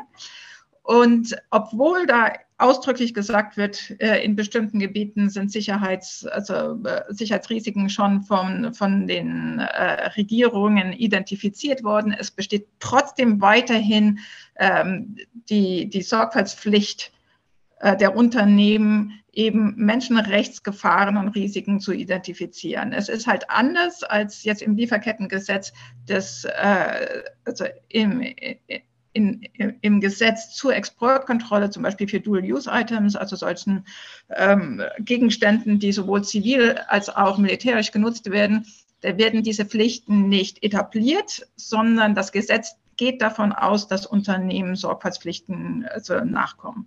Das ist das eine. Wenn es zu der Zollfrage kommt, ist es so, dass im, in der Diskussion im Moment um das Gesetz die Transposition und die Umsetzung und welche, also welche welche Behörden eigentlich verantwortlich sein sollten, dass das ziemlich ähm, also noch nicht angegangen worden ist, sondern nachgelagert wird für die Diskussion jetzt nach dem Gesetz, für diese zwei Jahre, in denen das äh, äh, Gesetz umgesetzt worden ist. Tatsächlich ist aber der Zoll immer wieder mehr genannt worden, auch zur Reform des äh, Customs Code, also wie, wie, transparent eigentlich der Zoll verhandelt worden ist. Und da ähm, wäre es natürlich toll, wenn der Zoll auch in Zukunft mehr, mehr Beachtung finden würde als eine potenzielle Umsetzungsbehörde. Vielen Dank. Herr Kröning noch und dann starten wir die Abschlussrunde. Ja, kurzes Wort. ich glaube, dass das Lieferkettengesetz, wie viele andere Gesetze, die derzeit in Brüssel gemacht werden, hat die, die, die große Fehlkonstruktion, dass man die, die Umsetzung nicht ausreichend bedenkt. Ähm, ich glaube, das Beispiel, was der Lautenschläger anbrachte, ist, glaube ich, relativ evident. Also das Gesetz gilt ja dann für europäische Unternehmen als auch für ausländische Unternehmen mit gewissen ähm, gewisse, ähm, gewisse, äh, Unterne äh, gewisse Mitarbeiter und gewisse Umsätze in Europa erzielen, also durchaus inbegriffen. Was natürlich nicht im Gesetz, man kann sagen, logischerweise enthalten sind, sind natürlich Importwaren. Kann natürlich einfach an, an chinesische Waren denken. Ähm, die werden praktisch von dieser Extraterritorialität nicht, nicht erfasst zum einen. Und zum anderen, dass, wenn es der Fall wäre, ich glaube, die Zollbehörden haben heute einfach gar nicht die Möglichkeiten und die Expertise und vielleicht auch einfach das, das technische, die technische Finesse eben praktisch dem nachzugehen. Also ich glaube, wir, wir gehen dann so eine Umsetzungslücke rein, die, glaube ich, ziemlich, ziemlich massiv wird, ähm, leider Gottes. Und erneut, das ist, glaube ich, etwas, was wir auch im jetzt verbliebenen Gesetzgebungsprozess noch stärker beachten müssen. Vielen Dank. Dann machen wir jetzt äh, eine kleine äh, finale Runde. Das allerletzte Schlusswort kriegt Anna Cavazzini, deswegen ist sie jetzt bei der Runde als letztes dran. Ähm, ich habe die Frage auch nochmal in den Chat geschrieben, damit alle sie gesehen haben. Ich sage es jetzt auch nochmal und bitte um wirklich kurze Antworten unter eine Minute ist gut, sonst schaffen wir es nicht. Eher so eine halbe Minute wirklich nur kurz sagen, was man ändern will. Ähm, wenn Sie alle jeweils dann äh, genau eine Sache einfach jetzt reinschreiben könnten äh, in die Positionierung, äh, das dann auch drin bleibt. Ja, was ist der Punkt, den Sie ändern würden? Wirklich nur zwei, drei Sätze. Und ich fange einfach so an. Ich fange von unten an, wie Zoom es mir anzeigt. Dann ist es nämlich zufällig. So, Herr Kampfhöhner, die eine Sache, die Sie ändern würden. Jetzt haben Sie mich. kann ich im Prinzip nur meinen Vortrag von eben äh, wiederholen. Ähm, also ich würde wirklich nochmal ähm, genau schauen, was können die KMUs äh, leisten und ähm, einfach ein bisschen mehr, ähm, bisschen mehr Maß und Mitte in das Ganze reinbringen. Die Intuition ist gut, da stimmen wir auch völlig zu. Aber äh, in der Umsetzung gibt es ein paar Sachen, äh, die man noch ändern muss, nicht nur einen. Vielen Dank. Nächster bei mir auf dem Bildschirm ist Herr Lange.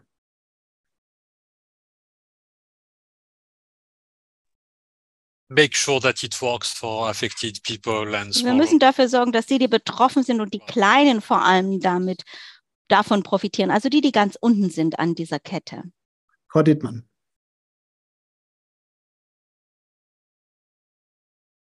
Ich würde alle Unternehmen eine Verantwortung nehmen, natürlich entsprechend ihrer Größe und Risikodisposition. Und wichtig ist, dass Rechteinhaber und Beschäftigtenvertretungen inklusive Gewerkschaften ein Stake daran haben. Vielen Dank, das klappt sehr gut. Kompliment an alle. Frau Reinwald. Ja, ich wünsche mir, dass die Hürden für Betroffene in Klagefällen umfassend abgebaut werden, damit äh, die Regulierung auch wirklich den Rechteinhabern, den Betroffenen in den Lieferketten äh, zugutekommt und dass äh, morgen bei äh, der Abstimmung der gefundene Kompromiss äh, eine Mehrheit findet und die starken Punkte darin, wie zum Beispiel existenzsichernde Einkommen und Löhne oder die, der Fokus auf die Einkaufspraxis, dass die im Prozess auch im Trilog erhalten bleiben. Vielen Dank. Nächster ist Herr Kunze. Ja, ich wünsche mir, dass das Lieferkettengesetz auch für die Mittelständler des Maschinen- und Anlagenbaus umsetzbar wird. Und ein ganz wichtiger erster Schritt dafür wäre die Einführung von Whitelists. Vielen Dank. Frau Yildiz. Ich würde robuste, wirklich ambitionierte Klimapflichten mit absoluten Emissionsreduktionszielen, äh, die sich auf die gesamte Wertschöpfungskette, also auch auf die nachgelagerte Lieferkette beziehen, in die Richtlinie schreiben. Vielen Dank. Frau Mayer. Ja, ich würde die Beweislastumkehrung reinschreiben. Das bedeutet, dass ähm, Unternehmen beweisen müssten im Falle eines Schadens, dass sie die Sorgfaltspflichten beachtet haben und dass diese Last nicht auf den äh, Geschädigten liegen würde. Herr Gröning. Die Beschränkung der Gesetzgebung auf eine Stufe zurück in der Lieferkette. Vielen Dank. Und dann Anna Cavazzini mit dem Schlusswort. Und dann sage ich auch noch zwei Sätze. Anna. Wenn ich äh, gerade sehe, wie weit hier verschiedene Wünsche auseinandergehen, haben wir dann am Ende vielleicht einen ganz schlechten Kompromiss erreicht, der hoffentlich aber dann morgen auch so durchkommt. Ähm, und in meinem Verbesserungswunsch äh, schließe ich mich Frau Reinwald an und möchte dann diese halbe Sekunde, die mir noch bleibt, nutzen, um nochmal zu sagen, wir arbeiten ja gerade noch an einem anderen Gesetz, an einem Zwillingsgesetz zu dem Importverbot für Produkte aus Zwangsarbeit. Und das hat genau diesen Ansatz, dass man sagt, bei gravierenden Menschenrechtsverletzungen wie Zwangsarbeit dürfen diese Produkte nicht auf dem europäischen Markt ran. Also das ist eben nicht ein Sorgfaltsansatz, sondern wirklich ein in Verkehrsbringen auf den Binnenmarkt-Ansatz. Ähm, und das ist, glaube ich, auch äh, sehr spannend. Machen wir vielleicht auch nochmal ein Webinar zu. Aber ansonsten vielen Dank an äh, Max für die Moderation, für die Orga und alle fürs Mitdiskutieren. Das war super spannend. Fand ich auch. Ganz herzlichen Dank äh, an alle, die hier heute mitdiskutiert haben, äh, an die Gäste, die sich jetzt die zwei Stunden Zeit genommen haben, äh, an unsere beiden DolmetscherInnen, die auch wieder ganz großartige Arbeit geleistet haben. Das ist gar nicht so einfach, wenn die Sprecher so oft wechseln, Sprecherinnen so oft wechseln. Ähm, für die Dolmetscherinnen, also super Job. Vielen Dank auch an das Team äh, von, von Anna für die, für die Co-Organisation und, und alle, die hier Werbung gemacht haben. Ich will noch enden damit, dass äh, die, die Initiative Lieferkettengesetz, eine NGO, hat ein Tool aufgesetzt, mit dem man äh, seinen Abgeordneten vor der Abstimmung morgen schreiben kann. Das poste ich jetzt gleich nochmal in den Chat. Da kann man letztlich den Text ändern. Also selbst wenn ihr der Meinung seid, äh, bitte stimmt nicht morgen äh, für, diese, für dieses Gesetz ab, dann könnt ihr das da auch reinschreiben. Wir haben ja heute Argumente für und dagegen gehört, wobei ich eigentlich von niemandem unserer Gäste gehört habe, äh, morgen quasi dieses Gesetz erstmal zu stoppen, die Positionierung zu stoppen, sondern ich denke, hier gibt es einen allgemeinen Wunsch, dass sowas in der Art kommt und dass es ins parlamentarische Verfahren geht. Nein, Herr Kampf, Föhner? Nein, nein, okay, also nein, nehme ich zurück. Es gibt auch durchaus hier Stimmen, die das gut fänden, wenn es morgen keine Positionierung gibt. Das heißt, äh, gerne nutzt das Tool, um irgendwie beide Meinungen rat zu machen, kann man mit ein paar Klicks machen, ob ihr das gut findet oder nicht. Und äh, es ist, denke ich, immer wichtig, dann auch als Bürgerinnen und Bürger die Beteiligungsmöglichkeiten zu nutzen, die eben da sind und nutzt, nutzt das gerne. Und äh, allen danke ich hier und wünsche einen schönen Abend. Ich stelle jetzt auch noch, und äh, weil Europe Calling geht ja immer weiter zu unserem 155.